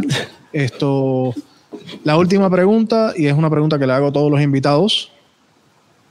Pero, ojo, ¿a quién tú quisieras ver que yo entreviste, que tenga de invitado en el podcast? Pero la anotación es que la persona que tú nombres me tienes que ayudar a conseguir esa entrevista. Eh, la persona para que entrevistes y yo tengo que conseguirte para que la puedas entrevistar. Eh, eh, estoy pensando. Cualquier tema, no tiene que ser, no tiene que ser relacionado a lo que hemos hablado de hoy, no tiene que ser relacionado a defensa personal ni ejercicio hombre, mujer, eh, cualquier tema. Lo que estoy buscando es eh, personas que tengan una historia para compartir, que tengan algo que enseñar para toda la gente que están eh, consumiendo el podcast en video o en audio, que tengan algo que aprender de la experiencia de esta persona. Te tengo, te tengo una persona, también es de Ecuador, está aquí en Miami también, él es real estate eh, y él ha pasado bastantes cosas para llegar donde ha llegado. Y eh, tiene muy buenas experiencias. Eh, con él recordaba, con él llegué a vivir en un, un trailer, en un carro casa. Y nosotros hace años, cuando recién llegué a este país, le decía, algún día tendremos un barbecue y estaremos cocinando y recordando el trailer, estaremos riendo. Y dice, o será en tu casa o será en mi casa. Y así lo hicimos. Nos estábamos riendo y dice, oye, estamos en mi casa. Y yo, sí, estamos haciendo comida. ¿Te acuerdas cuando dijimos hace años eso? Sí, qué vaina. También habíamos dicho una vez, él me dijo, eh, me dijo, tú algún día vas a ser conocido y vas a ser grande, me dijo él. Y, eso me dijo una vez, entre broma y esto, no, yo sé que tu potencia es fuerte, tú eres duro, tú eres un ejemplo para mí, me decía a mí. Y me acuerdo cuando abrí mi oficina, mi primer, mi primer eh, mes, eh, compré una mesa, un escritorio y él me ayudó a armarlo. Y me dice, ¿te acuerdas cuando te dije que tú ibas a tener tu empresa ibas a ser conocido y todo? Estamos armando tu, tu escritorio para, de tu empresa nueva. Y yo le digo, sí, es verdad, ¿no? Y me decía, tú vas a ser conocido y vas a ser grande. Y hace como, antes de la pandemia, fue que me dijo, viste cómo estás en las redes, viste cómo eres conocido, hasta allá vas a tener un libro y después saqué mi libro. Así que te, te lo voy a presentar y te voy a hacer que lo entrevistes para que veas todo lo que él ha vivido también, porque él se compró su propiedad, se compró su casa, se hizo real estate agent, ayuda a muchas personas, tanto aquí en Estados Unidos como de afuera, para que puedan tener su propiedad, su, puedan tener, cumplir su sueño su sueño americano, de tener una casa en este país. Y él, y él les ayuda a las personas, los guía. Perfecto. ¿Cómo se llama él? Ricardo Lavalle. Ricardo Lavalle. Lavalle, ¿ah? Me encanta, me encanta. Ese es exactamente el tipo de historia que, quiero poder compartir con, la gente que está consumiendo el podcast. Eh, José, no puedo agradecerte suficiente la participación. Gracias por tu tiempo, que ese es el, no, recurso, de nada. Ese es el recurso más eh, preciado que tenemos, porque el tiempo que, damos no, se recibe de nuevo. Exacto. Eh, muchísimas gracias, José. Por favor, dame el plug, anuncia todo lo que tienes eh, para el servicio de toda la gente, dónde, te pueden encontrar en las redes. Eh, bueno, eh, más que dar los, los, servicios y todo, pueden, pueden revisar mis redes sociales, que es súper fácil, así como mi nombre, José, la L de Luis, pero uso la L solamente. Es José L. Cherres, todo juntito, sin, sin, líneas abajo, underline, underscore, así todo junto.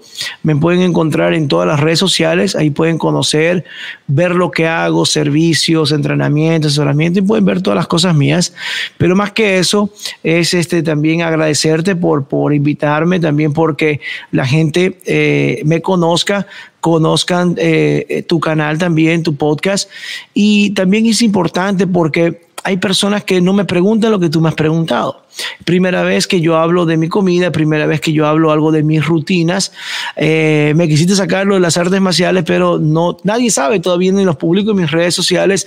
Eh, soy cinturón, cinturones en, dos artes. Entonces, este, la gente no sabe cuál es, qué hay, siempre me han preguntado, pero igual, gracias por hacer todas esas preguntas y tener esta, esta conversación y dejarla grabada para que otros puedan verla, puedan aprender también.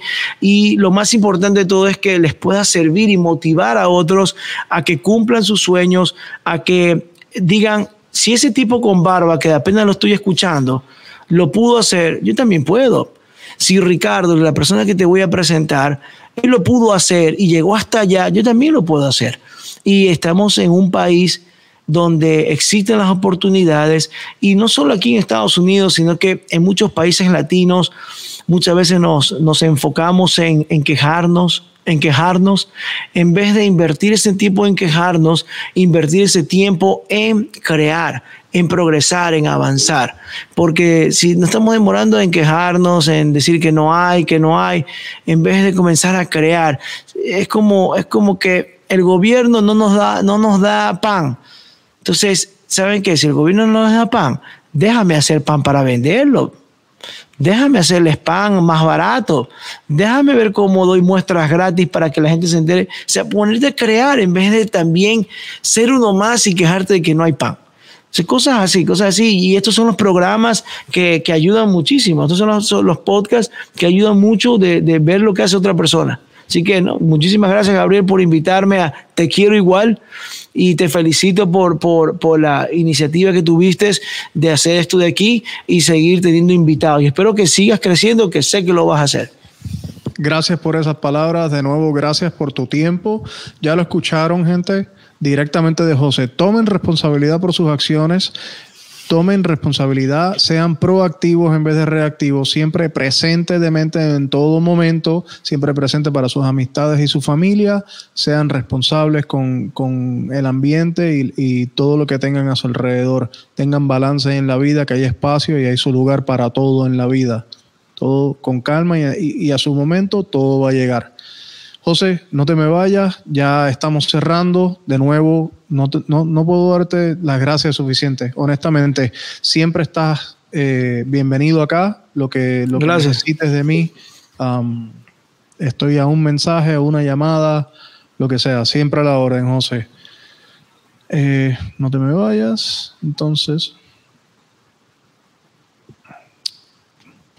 Problemas técnicos de, de un podcaster nuevo. Bueno, esto fue un éxito. De nuevo, muchísimas gracias a José Cherres. Aprendí muchísimo y espero que ustedes también.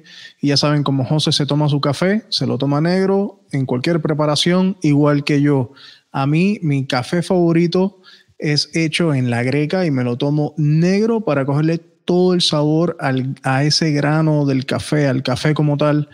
Eh, no le, pongo crema, ningún saborizante, no le añado azúcar, ningún otro endurcante, nada. Me encanta sentir el café como es exactamente. Y por eso mismo tomo Múcaro Coffees. De nuevo, les enseño estas dos presentaciones. Múcaro Coffees 90 Miles to Havana. Lo pueden ver aquí. Es un empaque muy, muy lindo. Y también tenemos el SoFlo de South Florida. De nuevo, esto es un café que es eh, outsourced, pero la compañía está aquí en Miami Gardens. Es una compañía local de Miami. El dueño es un, dueño latino, David, um, y él rostiza su café él mismo, él lo rostiza, él lo empaca, te hace la entrega. Si eres dueño de un restaurante, si eres dueño de un dealer de carros donde te gusta servir café, si tienes un negocio donde sirves café, David te puede proveer. Si tomas café en tu casa a diario como hago yo, prueba Mucaro Coffees. Para todo aquel que haga una orden en el website de mucarocoffees.com, tenemos un código especial FFD 10P. Perdón, FFD10P. Ojalá que esto lo enfoque. Va a estar en la descripción del video aquí debajo. mucarocoffees.com. Muchas gracias a todos por estar presentes, muchas gracias a todos por participar. Por favor, recuerden darle like, darle share, darle follow, la campanita. Estamos en Facebook, en Instagram, en TikTok, en Red Circle. Busca la página de, del, podcast, podpage.com slash te quiero igual. Estamos en Apple Podcasts, estamos en Google Podcasts, prontamente en Amazon. Estamos en, en Spotify también, que no se me olvide. Estamos en todas las plataformas que más me gustan. Van a ver links de Amazon eh, en la descripción también entren a, esos links, por favor, apoyen al canal, cualquier ayuda es bienvenida. Y si tienes un negocio que te quieras eh, anunciar con Te Quiero Igual Podcast, envíame un mensaje. También te quiero igual pod gmail.com o utiliza las redes sociales. Siempre estoy monitoreando, siempre estoy aquí a su servicio. Así que, José, de nuevo, te quiero igual, a ustedes, los quiero igual. Gracias por todo. Hasta la próxima.